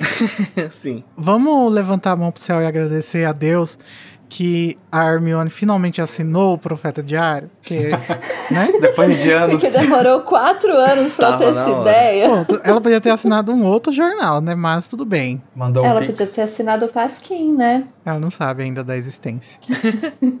Mas, além disso, ela também fica com a pulguinha atrás da orelha com a Rita, né? Mais uma Aham. vez ela entra nessa paranoia com a Rita. A Hermione trabalhando. Falando E- em pulga, gente, como que ficou a tradução ali do, do bug? Grampo. Mas aí qual é a piada do Rony? Porque o Rony fala, bugged? Vamos jogar pulga em cima da pessoa. Não, o Rony fala assim: um grampo? O quê? Pôs um prendedor no cabelo dela ou outra coisa assim? Ah, ah, até que funciona. Pelo menos a Lia tentou, né? Traduzir aqui, porque nas outras E aí, quando ela fala do prendedor de cabelo, a Hermione lembra que a Rita tava no cabelo dela. Então aqui Lia acertou. Praise Lia. lacrou. Queria gente. falar também que filho de peixe, peixinho é, porque já é a segunda vez que o Rony fica fascinado com os artefatos trouxas. Que no, no, no capítulo Ah, anterior ele, ele, ele fala pro Harry é, encontrar um equipamento de mergulho. É. E agora ele tá aí todo, nossa, Será que ele é Um corrupto grampo. também? Epa! Ah, não.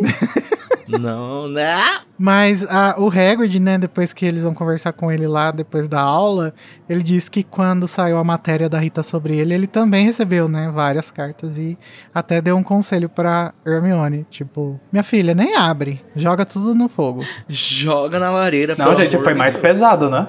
O hate do, do, do Hagrid. Deve Exato. ter Nossa, sido. sim. Mas é, interessantemente é o que a Hermione costuma dizer pro Harry. Quando tá todo mundo pegando no pé Aham. dele e tal, ela fica pra ele: Não, ignora eles. E ela não, não consegue ignorar tão bem assim, né? E ela mesma Não é ignora o Malfoy, assim. né? Uhum. O hate que o Hagrid e a Hermione sofrem são por motivos diferentes, mas eles têm a semelhança de que os dois têm, para a sociedade bruxa, um problema de sangue ali, né? É, racismo, né, gente? Racista. É Muito tudo racista. racista. Sim, aqui no caso do Hagrid era verdade, né? É. E da Hermione. Mas assim, o, o hate que ela sofre é por estar sendo manipuladora, está manipulando os sentimentos dos meninos Dos Famosos. campeõezinhos do. Queridinhos do Brasil. Do Brasil não, da, do Reino Unido. Ela tava tipo a Yasmin Brunet pra gente nessa Uma verdadeira Jezabel. Jezabel.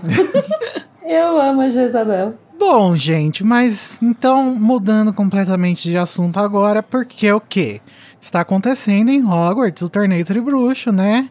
A gente acabou por deixar isso de lado no começo desse capítulo, mas a narrativa deu um pulo aí de alguns dias, Pulão. de quase um mês. Meses. É, meses, fala que o Hagrid tava dando várias aulas, não sei o quê. E a gente chegou no momento em que está faltando um mês e eles vão receber a dica e as instruções sobre a terceira e última tarefa, finalmente, desse torneio que ninguém pediu pra participar. Não dá nem pra assistir.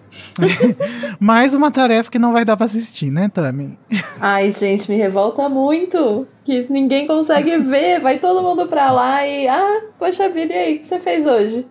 Ah, Eu vi um monte de planta. Fica só guardando os feitiços vermelhos. Fiquei olhando pra um labirinto com umas luzes voando e pensando: Meu Deus, o que será que é aquilo? Deve estar acontecendo alguma coisa legal ali. Ah, e a segunda tarefa é um saco também. Sim. Eu acho que os bruxos tinham que inventar a tecnologia do telão. Eu pensei numa tecnologia ouvindo o episódio lá do da segunda tarefa, né? Era só fazer um mapa do maroto gigante e botar ali um telão pra eles verem os pontinhos andando de um lado pro outro e tal. Pelo menos alguma coisa, né? Eles teriam. É, um pouco mais animador. Mas deve ter algum tipo de magia que você faz pra pelo menos, sei lá, pegar. Não tem um feitiço GoPro, assim? Você coloca uma câmerazinha e vai acompanhando. É mágica. Imagina, gente, é pra ser melhor do que a gente. Exato. É, inclusive, naquela conversa dos bugs, a gente recebe pela primeira vez a informação de que coisas eletrônicas não funcionam em Hogwarts, né? Uhum. Que elas entram em pane e a Hermione fala a catchphrase dela: Vocês não leem, não? O Hogwarts uma história? Não, chata. Ninguém leu, não. Esse livro chato, pessoa chata. Ai, gente, meu sonho era esse livro sair. Desculpa, fandom, mas eu queria muito esse não, mas o livro. sonho de todos nós também. A, a- até aquelas pessoas que odeiam Harry Potter que ficam no Twitter: Leiam outro livro. É o Harry e o Rony pra Hermione. É, Lê outro livro, caralho. toda vez que a Hermione fala de Hogwarts uma Eu história. imagino um nascido trouxa hoje em Hogwarts, putíssimo, porque não pode usar o tablet, não pode dar um Google. um. Nossa, sim, você vai pro mundo bruxo e é só decepção. Você pensa, ah, agora a magia vai ajudar muito. Não, só atrapalha a minha vida. Deve ter uma lan house em Hogsmeade, né? Eles vão lá usar. Bem capaz. Mas é uma boa desculpa, né, que a Rowling deu pra não ter informações sobre o mundo bruxo, né? Talvez em vilarejos bruxos não, não tenha com- como ter eletrônicos, né? E aí não tem como, tipo, vazar informações. Às vezes interfere no sinal. Não, pra mim o auge é no, no próximo livro, na, na história das lareiras, e não tem uma porra de um telefone. Nossa, o telefone sim. seria útil. Mas nesse livro tem um foreshadowzinho quando o Dumbledore manda um, um patrono, né? Mas bom, depois a gente fala disso quando chegar na cena. Sim. Enfim, gente, a prova vai consistir em atravessar um labirinto cheio de obstáculos, tanto feitiços como criaturas que o Hagrid vai disponibilizar, então a gente já sabe que vai ser lacração. E quem chegar no meio do labirinto primeiro vai ganhar a nota máxima, o que não garante a vitória do torneio, né? Porque a gente Exato. sabe que os bruxos gostam de regras muito complexas. Mas a gente já sabe como tudo isso vai terminar, né? Porque ninguém vai ganhar nem perder, vai todo mundo perder. Vai todo mundo perder, perder. Alguns mais que os outros, né? Tipo o Cedric. Tururu. E o. Não, o Cedrico não. Ele perdeu a vida, né? Mas o pai dele, coitado. Oh, meu Deus. Ih, gente, pesou. Ah, Enfim, o- vamos voltar o, o que, aqui. o, o que vocês acham da vantagem do- dos príncipezinhos de Hogwarts saindo primeiro na tarefa? Ah, eu, acho merecido. justo. mereceram, né? Vocês estão ali é porque. A fibra moral do Mereceram. Harry. É. J- J.K. Rowling com seu excepcionalismo né? britânico, deixando a escolinha dela em primeiro lugar. Não, meritocrática, porque eles têm mais pontos. Aham. Ninguém mandou o, o Krum fazer aquela bosta daquela transfiguração lá de tubarão. Eu quase torço pro Karkaroff. O Vitor Krum não pensar em voar na primeira tarefa. Ninguém mandou a Fleur não ter capacidade de se desvencilhar de alguns Os Grindylows. grindelos. Tô. Não, brincadeira, gente. É verdade. Todos mereciam entrar juntos. Não, gente, não mereceu, não, né? Quem tava lá precisava de uma vantagenzinha, né? Não, e, e, e- essa contagem de pontos, que a primeira tarefa era de 0 a 10 e a segunda era de 0 a 50. E A última, um milhão de Não, pontos. não, Não, quem toca na taça. Ai, gente, eu, eu acho super engraçado. Vocês que me perdoem. As pessoas que gostam dos detalhes, o code. excêntricos. Falando nos, nos, nos heróizinhos de Hogwarts, eles ficam em choques, né? Em choque, né? Porque o, o campo de quadribol foi completamente destruído. Ai, Eu achei nossa. tão engraçadinho. Foi o melhor Isso- uso do campo de quadribol É. em toda a série. Devia ser uma melhoria pra sempre. A destruição do campo de quadribol Nossa. deveria ter perpetuado pra Hogwarts. Porque aí Voldemort e sua turma não ia ter outro trabalho lá no último livro. Já ia estar ali. Essa é a reforma que a gente quer, né, Danilo? Isso, a a reforma educacional que eu quero é quadribol longe do currículo escolar de Hogwarts. Essa é a reforma do ensino A médio que eu Madame apoio. Hook demitida. Ah, a Madame Hook vai, sei lá, virar Uber, vassoura, não sei, se que vira. Eu quero a Madame Hook na prisão. É isso que eu quero. Mas ela pode trabalhar fora de Hogwarts, ela pode jogar quadribol, É, assim. Não jogar precisa quadribol. ter quadribol em Hogwarts. Exato. Nem ser Comentarista Uber, das tá. Olimpíadas.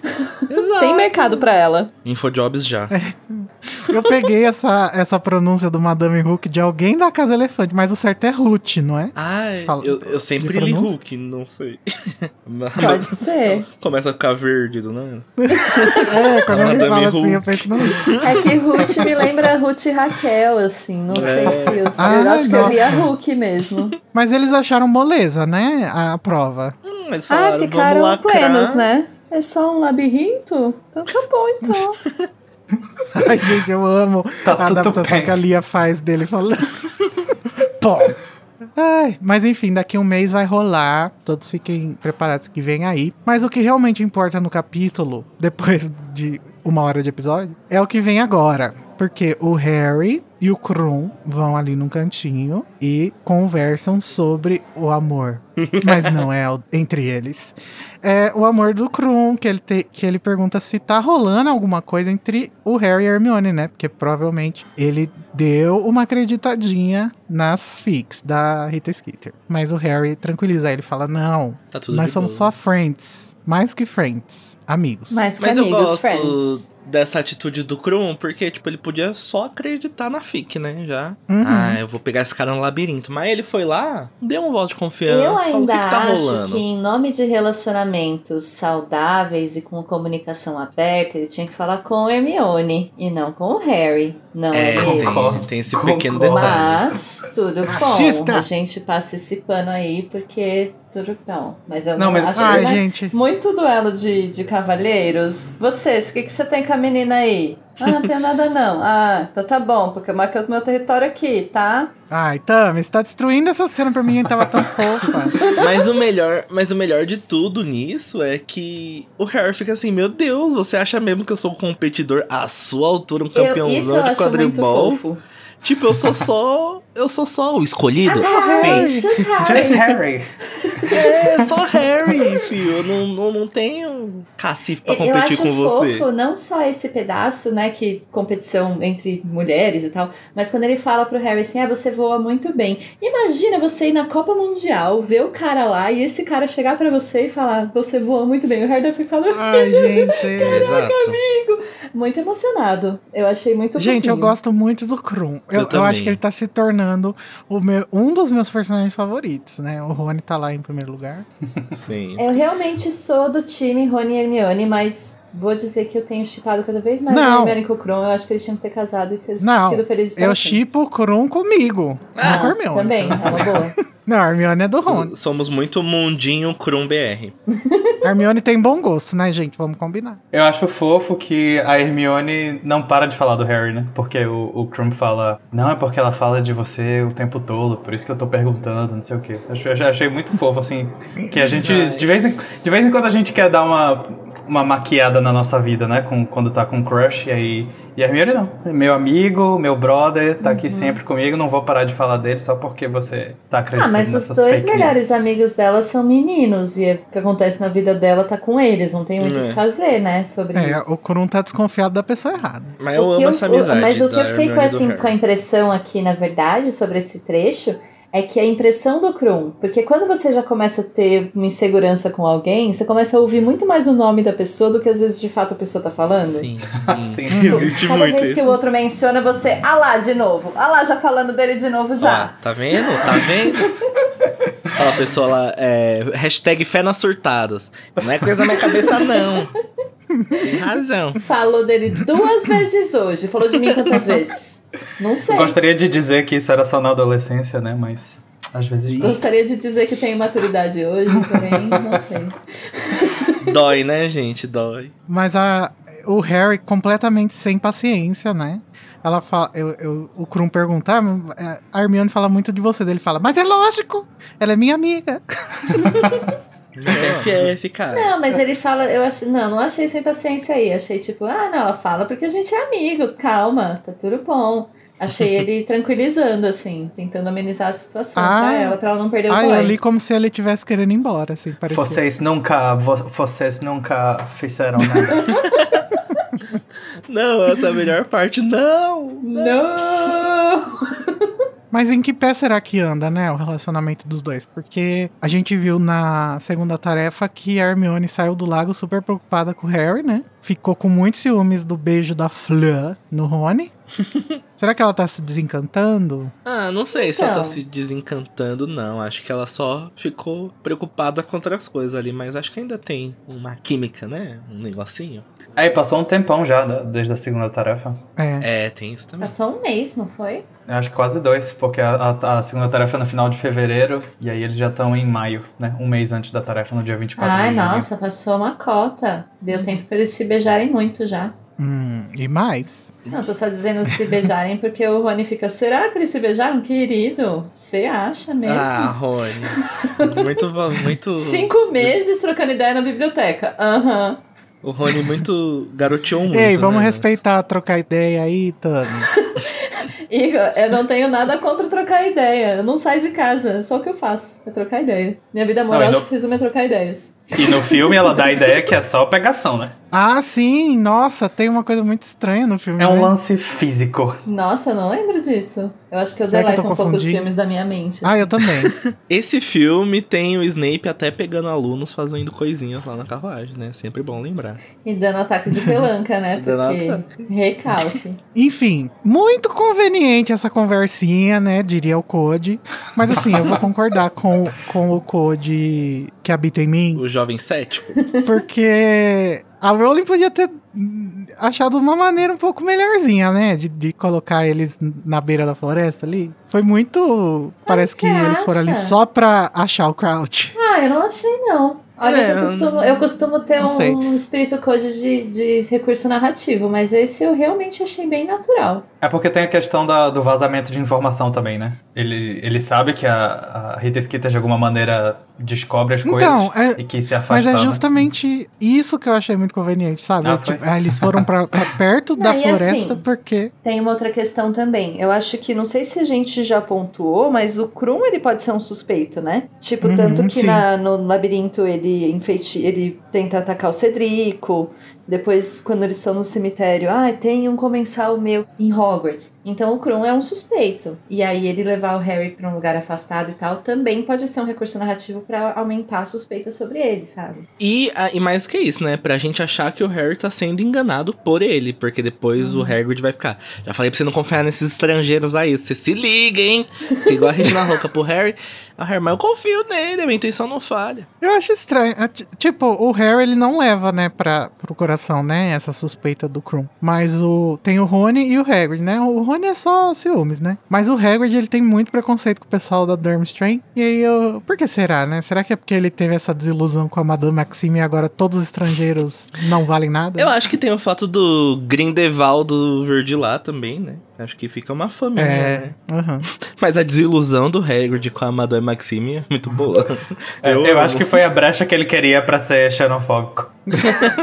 É a brecha que ele queria pra fazer o Brexit lá. O Brexit do Hagrid. É. Hagrid Brexit. O Hagrid Não. Quem diria, Hagrid? Acreditava tanto em você. É, Hagrid.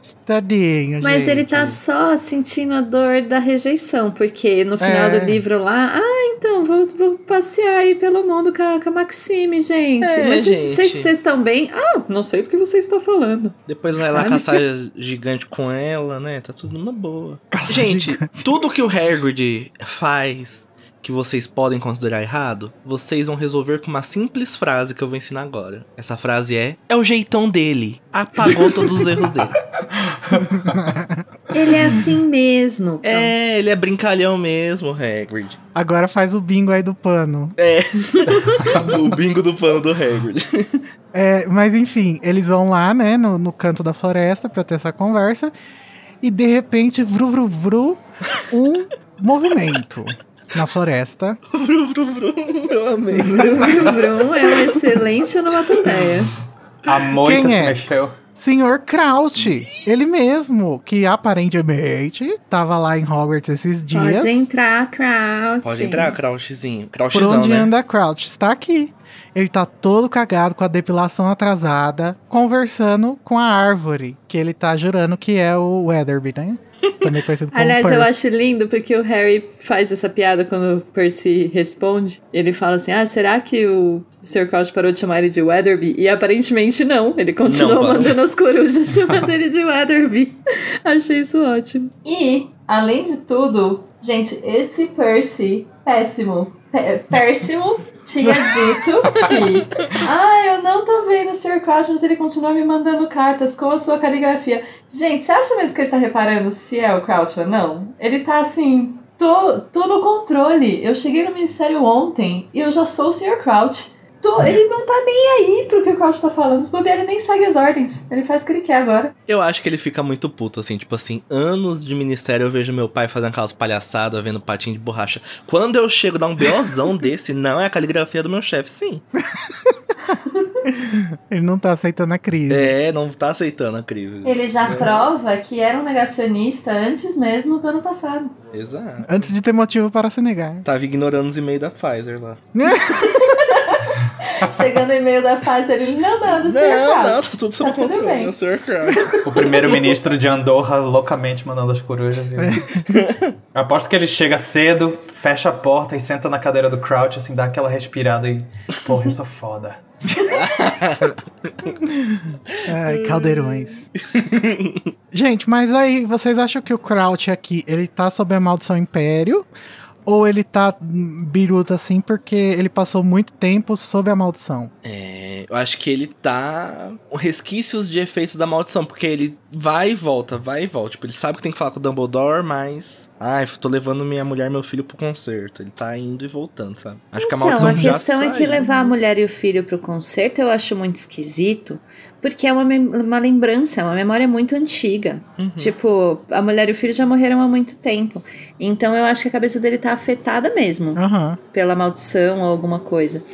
Mas tem um outro ponto que eu ia trazer sobre a maldição, porque assim, é muito confuso o quanto que os bruxos conseguem resistir ou não, né? Se o Bartol Crouch, filho, ficou 13 anos sob a maldição e só começou a sair agora, aí o pai dele começou em um ano, o Harry consegue na hora.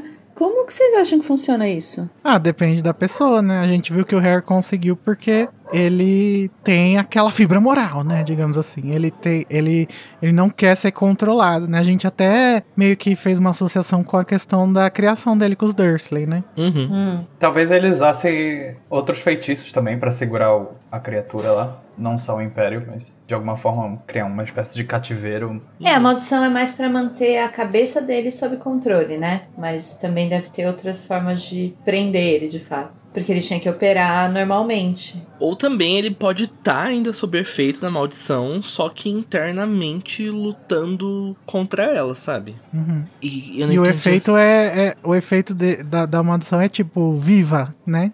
Uhum. E aí ele tá tendo um, um, um transe, sei lá, uma, um bug mental. O que, que é pra eu viver agora, né?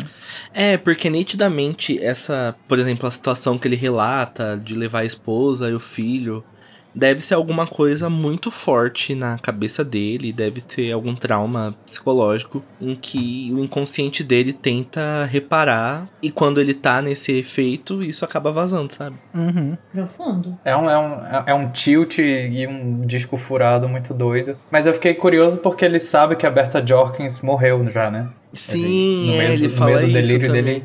E eu fiquei me perguntando como que ele descobriu. Ah, porque daí eles devem ter falado lá, né? O Voldemort e o Rabicho devem falar sobre isso Aham, é verdade. na Uhum. casa. Ele deve estar sabendo de tudo, só que ele tá sendo controlado e não pode fazer nada a respeito.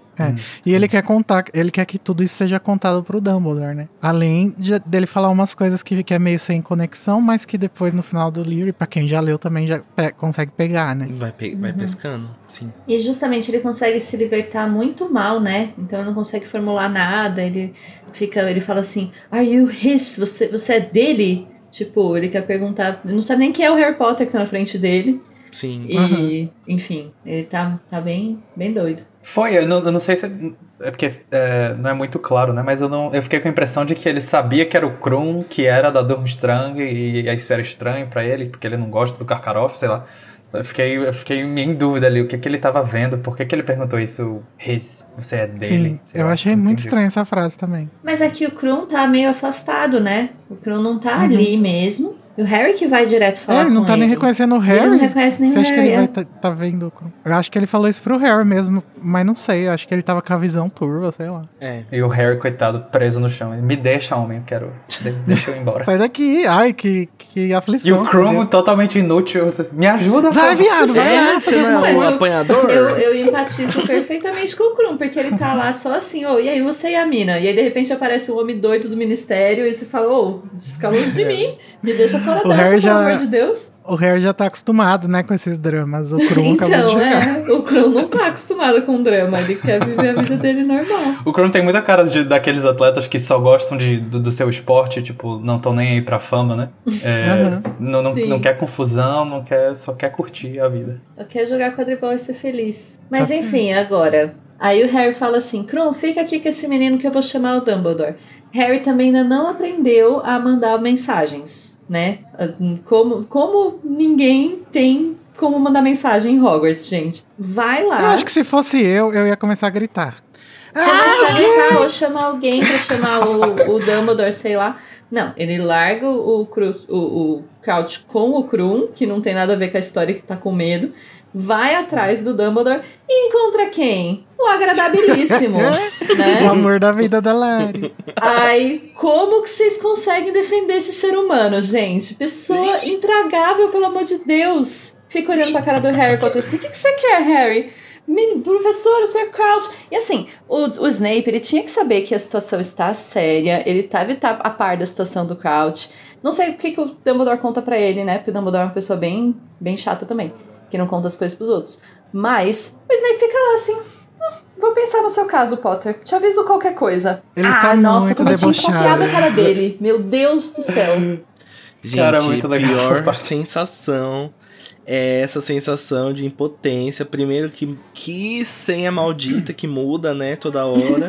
lógico que não ia ser a mesma senha de dois anos atrás. Aí chega ainda o Snape pra... Ah, mas... Ah, é lógico que você tá mentindo, né? é muito insuportável, dá muita agonia. Muito insuportável. Meu Deus. A gente já vem do capítulo anterior em que ele leu em voz alta a, Aham. a matéria da Rita Skeeter. Ai, E que... ele apronta uma dessa. Muito bom, cara, muito bom. Eu, eu acho que. Eu tenho um pezinho na Sonserina, acho que eu seria um pouquinho assim também. Perdão, Não, gente. mas eu fico me questionando. Será que o Snape realmente acha que o Harry ia inventar um negócio desse? Ele não viu que nos outros anos ele não inventou nada.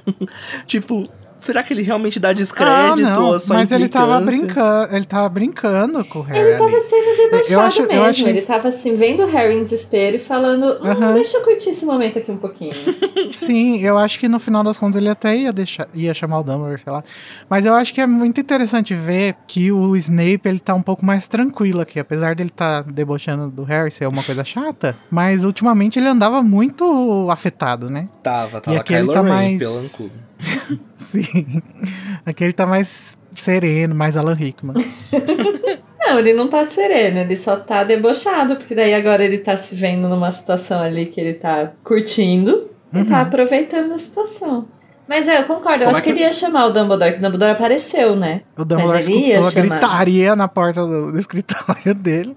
Falou que porra é essa, cara? Harry E dando um o soco na E fez o que o gárgula. Snape tinha que ter feito. Não fez pergunta nenhuma e falou onde. E foi. Ah, Mas o Snape o lá assim, ah, mas por que será que eu preciso me mexer?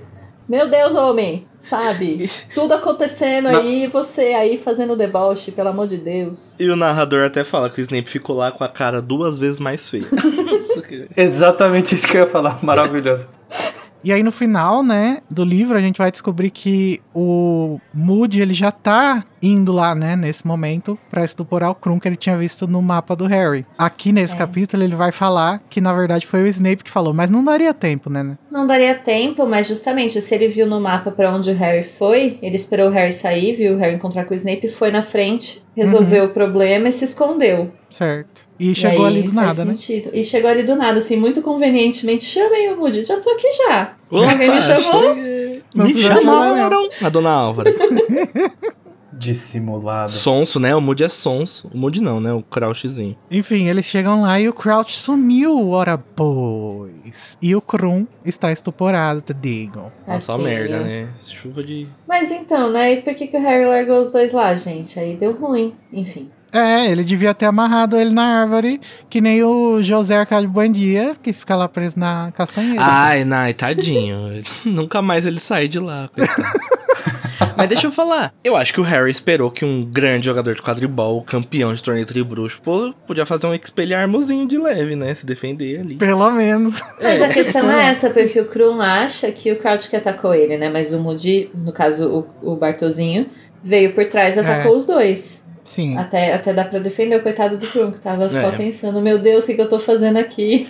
O Kron tava só pensando na Hermione, tava feliz lá. Sabe? Tava pensando na vida amorosa dele, não tá pensando nas treta política do Reino Unido, entendeu? E aí, então, né, voltando, Harry não conhece nenhum método de mandar mensagens, então ele largou todo mundo lá. Mas quando o Dumbledore chega, antes de acordar o Krum, ele manda um. um- um- assim, descreve que é um, um negócio prateado que sai da varinha do Dumbledore voando. A gente sabe que o patrono do Dumbledore é uma fênix, né? Ou eu tô Sim. viajando? Sabemos. que sai voando para mandar um recado pro Hagrid. Então, assim, já existia aqui essa comunicação com os patronos ou o Dumbledore tava pensando nisso nessa época? Porque pode ser um foreshadow aí. Eu acho que é O um. Dumbledore é o AJK, né? É, mas aí assim, como ela coloca depois de fato isso só no sétimo, às vezes ele tava começando a desenvolver isso, né? Não era uma coisa não, que ele fazia no assim. próximo já tem. O patrono que manda mensagem? Acho que não. Aham. A Tonks não vai mandar no próximo? Ou é no Enigma só que ela manda? É no Enigma, é. Ah, Tonks manda no Enigma, mas no próximo eu acho que já tem. Eu Bom, acho que o enfim. primeiro que vai é o do casamento do Guia da Flor. Não, amiga. Pelo menos o da Tonks eu tenho certeza que tem antes. Quando ela vai resgatar o Harry no trem. Hum, que ela fala que ela mandou o patrono na frente, né? É porque o Lupin no livro anterior não fala nada, né? Podia ter ensinado uma aulinha. Ah, mas um moleque que quase não conseguia fazer o normal, vai fazer um. Só um zap zap é mais fácil. o Lupin nem se deu trabalho. Falou, ai filho, isso daí tá bom pra você, né? Nessa, Vamos nesse primeiro livro, fazer o patrono, depois a gente dobra a meta. É, depois- Nossa, citações da Dilma hoje. Recorde. O bingo de citações da Dilma também dá pra fazer. Mas é aí, ouvintes, se vocês lembram quando que foi a, a primeira vez que apareceu de fato, vocês mandem pra gente. Eu acho que essa é a primeira vez que aparece sem a gente saber o que é, né? É. Mas quando É. que vai aparecer? Mas eu nunca tinha reparado. Explicado. Mas parece que é, né? Pela descrição que é dada, Ah, com certeza, eu acho que é isso amiga. mesmo. Não pode ser outra coisa. Achei bem legal. Mas ele chama o Hagrid, né? Chama. Ah, Que ok. vem correndo, fica em choque com a informação, mas vai atrás do Karkaroff. E aí, quando o Karkaroff chega, Chega como, né? Daquele jeitão. Gritaria. ele chega com as mãos nas ancas, né? Puto. Chega de Qual- xicrinha de Cheio chá. das peles. Começam os é efeitos essa? sonoros do programa do Ratinho. Epa! que história é essa do meu campeão da minha escolinha? Tá fazendo no chão. Não e gostei. eu acho ótimo que o Karkaroff é a pior pessoa e ele é o que mais adora acusar todo mundo de estar sendo É? corrupto. Ele é. o pior de todos. Ele quer causar e ainda fica, vocês, seus corruptos. A Mas gente assim- vê nos outros o que a gente tem, né? Longe de mim sair em defesa do Karkaroff, assim, tá amarrado. Ai, mais um pano, vamos lá. Gente, é compreensível. Você, você é um diretor de uma escola. A escola lá que tá sediando. Foi tipo Tóquio, gente, esse ano. A escola que tá o Brasil sediando. reclamando É, do jurado japonês. a escola que tá lá sediando bota dois campeões. Hum.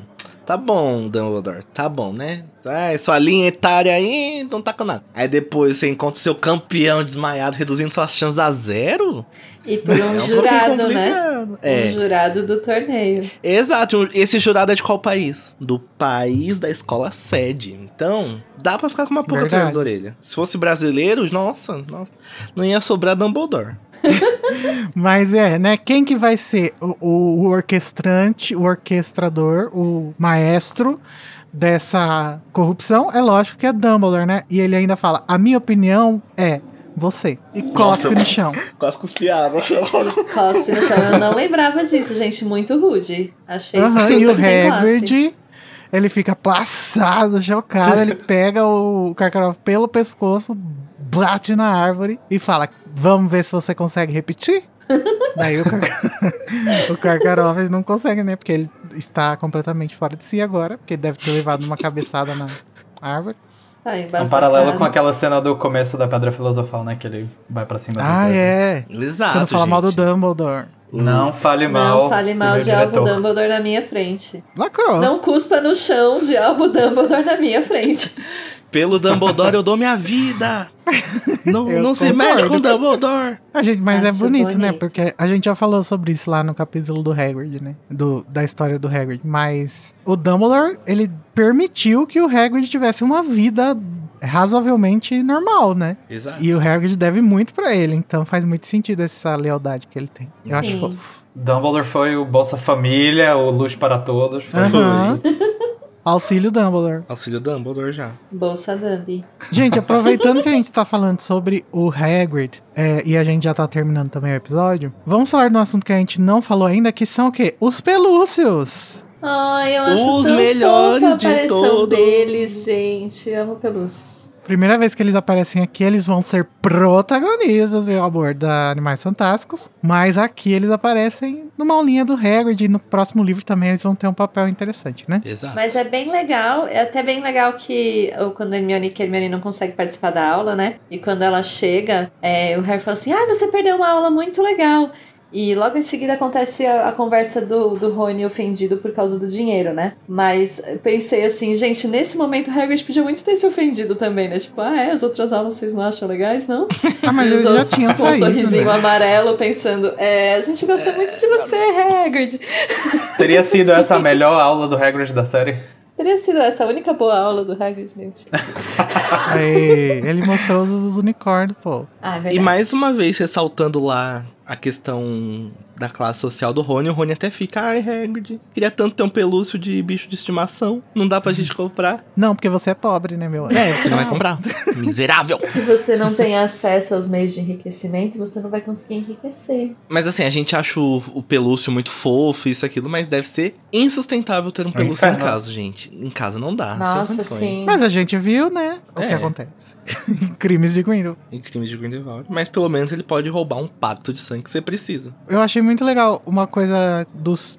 Que, com relação ao Animais Fantásticos também, é que a descrição fala que o Pelúcio entrou na Terra como se a Terra fosse água, né? E a Uhum. gente vê que ele tem essa propriedade também no filme, né? Que ele entra lá no, no cofre. Sim. Como se fosse Como se água tivesse- também. Exato. Ah, é verdade. E acho que no texto também fala que eles estavam cuspindo, se eu não me engano, cuspindo as, as moedas. E no filme é, é meio que um- uma pochetezinha que ele tem, não é? É, não É, uma bolsinha de canguru. Que cabe muito dinheiro. Muito, muito, muito, muito, muito. É que é um, é um negócio meio, meio mágico mesmo, né? Como se eles tivessem um feitiço extensível neles mesmos. Eles podem enfiar o que eles quiserem lá, assim.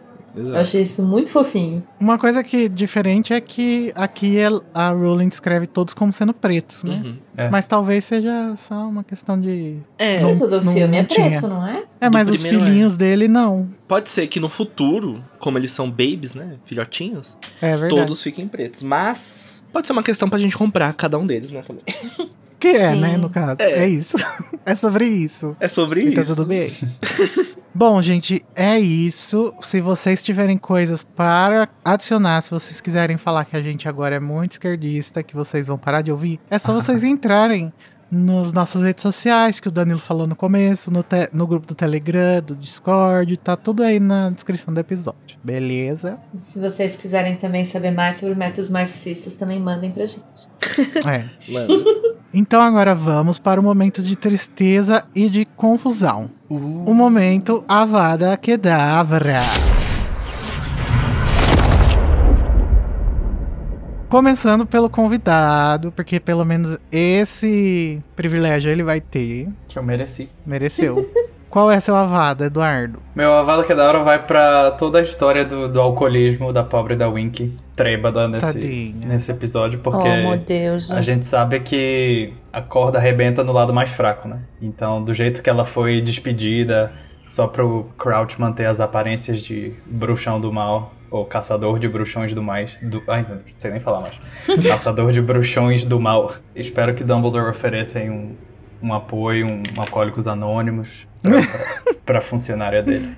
Elfos Anônimos. E Demitidos é uma coisa Anônimos. que eu comentei, eu não sei se. Assim, eu não sabia que cerveja manteigada. Quer dizer, eu nunca tinha parado pra pensar. Que era de fato alcoólico. Sim. Também não. mim, porque as crianças bebiam, não tinha nenhum tipo de álcool. Mas depois, quando eu li esse pedaço, pensei, não, deve ter, mas deve ser um teor muito baixo. E eu acho que nesses países mais frios, eles têm menos tabu com bebidas alcoólicas pras crianças, né? Assim, os, com, em, em níveis mais baixos de álcool, justamente porque é muito frio. Às vezes pessoas de todas as idades bebem. Mas eu fiquei um pouco assim, será se isso acontece mesmo? Não sabia. Não, já ouvi falar nisso também, de que lá na Europa, principalmente nos países mais gelados, eles botam os uísque no chá das crianças. Muito louco, né? Eu já ouvi falar que colocavam Guinness na mamadeira das crianças. Meu Deus! Uma coisa que eu pensei aqui, que agora, que, que volta pra aquela questão do classe trabalhadora. O Igor tá muito marxista, amo muito. Tá. Ai, gente, Manda perdão. mais. É porque eu tô lendo muito, muita coisa comunista ultimamente, vocês vão ter que me aguentar. O Sabrino Fernandes. Sabrinei. Inclusive a Sabrina segue a gente no Twitter. Sabrina, se você estiver ouvindo. Vem participar Manda um gente. oi. Vamos chamar ela pra fazer um episódio especial sobre elfos. Ah, agora teria que ser esse, né?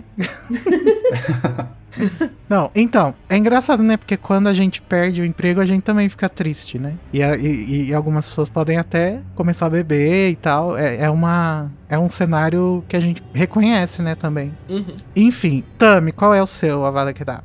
Ai, não pode ser outro, né?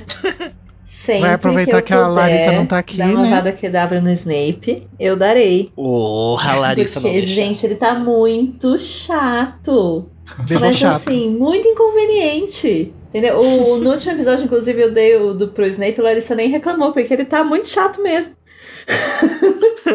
Enfim. Mas a péssimo. Larissa é consciente, pô. É. Ela sabe. Sim. Não, mas péssimo. Ele, ele atrapalhou todo o rolê. E ainda ficou chateado quando ele não pôde atrapalhar mais, sabe? então meu avada vai para Snape. O lema dele é: se não puder ajudar, atrapalha. Quanto mais puder atrapalhar, melhor. É. E você, Dandan? Meu Avada Keda- Kedavra vai pra ela mesmo. A Rita Skeeter. A Sônia. Abrão. A Nelson Rubens. E suas fake news. A o antagonista do mundo bruxo. Ela mesmo, Rita Skeeter. Rita Brasil Paralelo. A Ritinha Brasil Paralelo, a Ritinha de Carvalho.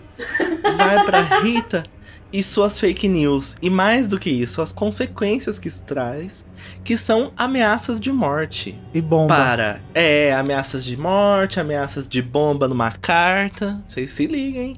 Porque. é sobre isso, gente. Porque é, é- esse terrorismo é horrível e eu me sinto muito mal pela Hermione, pelo Hagrid, pela J.K. Rowling também, que fica recebendo ameaça. Então, meu avada vai pra isso. O meu Avada vai pro Igor Karkaroff. Igor, Ai, pensei que era pro Moreto. não. Por que que você fez isso, cara?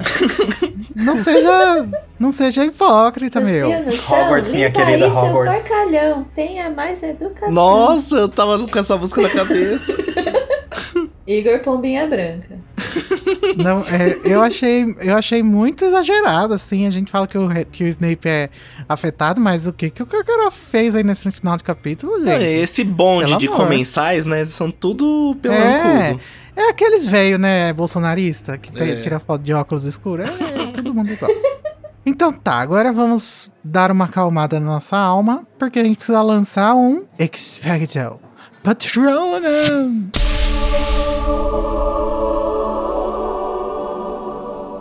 Dessa vez, vamos começar com o Danilo. E, gente, esse momento finalmente chegou. O momento que eles, as novas estrelas de Hollywood, aparecem no livro Pelúcios. Sempre que tiver um pelúcio no meio, eu vou dar um patrono pra um pelúcio. Porque eles são muito fofos, apesar deles destruírem sua casa, eles são perfeitos. Então, dispensa apresentações e muito mais elogios, porque são pelúcios em si, que sempre merecem meu patrono, sempre deixam meu coração muito feliz. Inclusive, Warner, o que que custa vocês fazerem uma pelúcia bonita, sabe? Porque é tudo horrível as pelúcias que tem pra vender. É, Por favor, isso é Warner? economia? O que, que custa renderizar mais umas 50 vezes o pelúcio também? Só, só pra perguntar aqui. Todas as criaturas.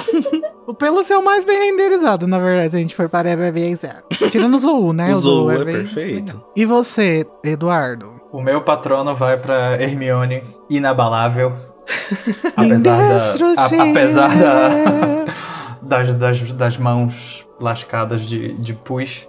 Mas é, a cada livro ela, ela tem uma dessas, né? Assim, eu, eu se, se tivesse recebido essas mensagens, eu ia, ser- eu ia ficar igual o Hagrid. Ia me trancar na minha cabana, nunca mais ia sair no mundo. E esta garota de 14 anos está reunindo todo o ódio que ela tem no ser dela. E ela vai, ela vai é, atrás dessa atrás? diaba besourenta, desgraçada. Manual de como lidar com o cancelamento com o. Hermione. Prenda seu cancelador num potinho. Esse é o método da É, e você, Tami? Eu gosto muito desse capítulo. Ele é gigante justamente porque ele tem muita informação. E eu gosto da. Assim, não é uma pessoa, uma coisa, o patrono. É meio que a chegada do Crouch e a gente avançando muito nesse plot. Eu acho que, com relação aos mistérios que a Rowling constrói, né? Que ela vem construindo, por mais que o meu favorito seja o, o Prisioneiro de Azkaban, o, eu acho que o mais bem feito é esse. Eu gosto muito, muito de Ah, como é esse livro construída é a muito narrativa de, de Cálice de Fogo. E a- a- mesmo aqui a gente tem um monte de pista já que foi jogada e não dá pra ter nenhuma ideia do que tá acontecendo. E, enfim, as informações desconexas que o Crouch dá e, e, enfim, acho muito boa essa parte. Meu patrono vai para o plot deste capítulo. O meu patrono, ele vai ser para uma coisa que eu acho que a gente vai terminar. Eu acho que a gente tá terminando de falar sobre isso agora, né? Então por isso eu vou dar um patrono agora. Mas que é essa narrativa da história dos elfos. Porque apesar de as pessoas quererem simplificar ao máximo isso na internet, nas discussões de fandom, falando que ah, é, é a glorificação da escravidão, é não sei o que, não sei o que, ah, ela tá falando que os elfos são os. É, é uma analogia pra escravidão das pessoas negras e tal. Eu acho que, muito pelo contrário, eu acho que é uma coisa muito tão aberta que suscita muitas conversas e muitas discussões. É uma questão muito interessante que dá pra ser complexizada de vários viés, de várias formas. Como, por exemplo, a gente fez hoje. A gente, vê, a gente viu pelo viés do direitos dos animais, a gente viu pelo viés do, do marxismo, né? Da luta de classe. A gente também consegue ver com a ótica da escravidão das pessoas negras, né? Uhum. Então acho E que até é. de culturas, outras culturas diferentes da cultura ocidental que são ostracizadas. É, o colonialismo, né, na Exato. verdade, Uhum. No geral. Gosto muito desse arco lacrou. Ah, posso falar só uma coisinha? Claro. Tipo um patroninho leve, assim, só uma espuminha prateada da varinha.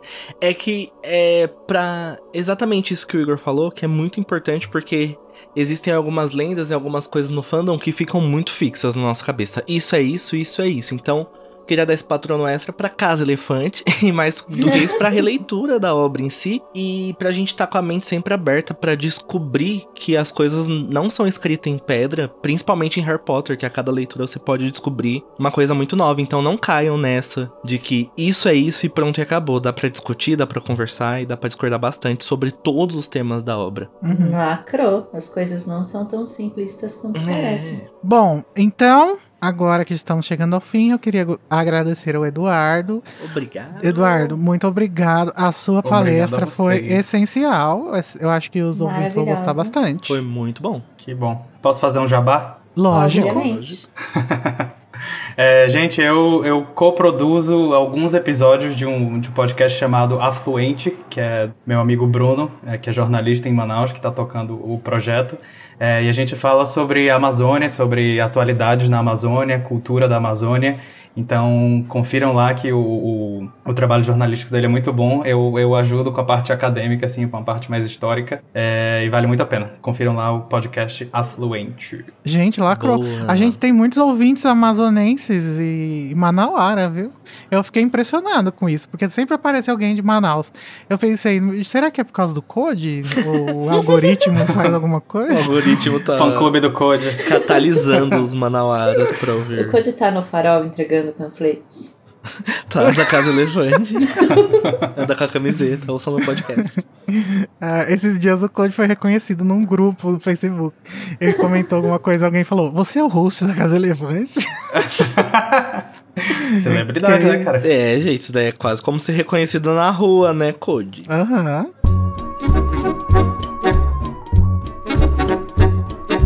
Então, apesar da classe trabalhadora continuar oprimida e explorada e o Sr. Crouch ter desaparecido, a gente tem que seguir em frente, né, gente? Porque na semana que vem a gente vai falar sobre o capítulo O Sonho. Tchau! Tchau. Ah.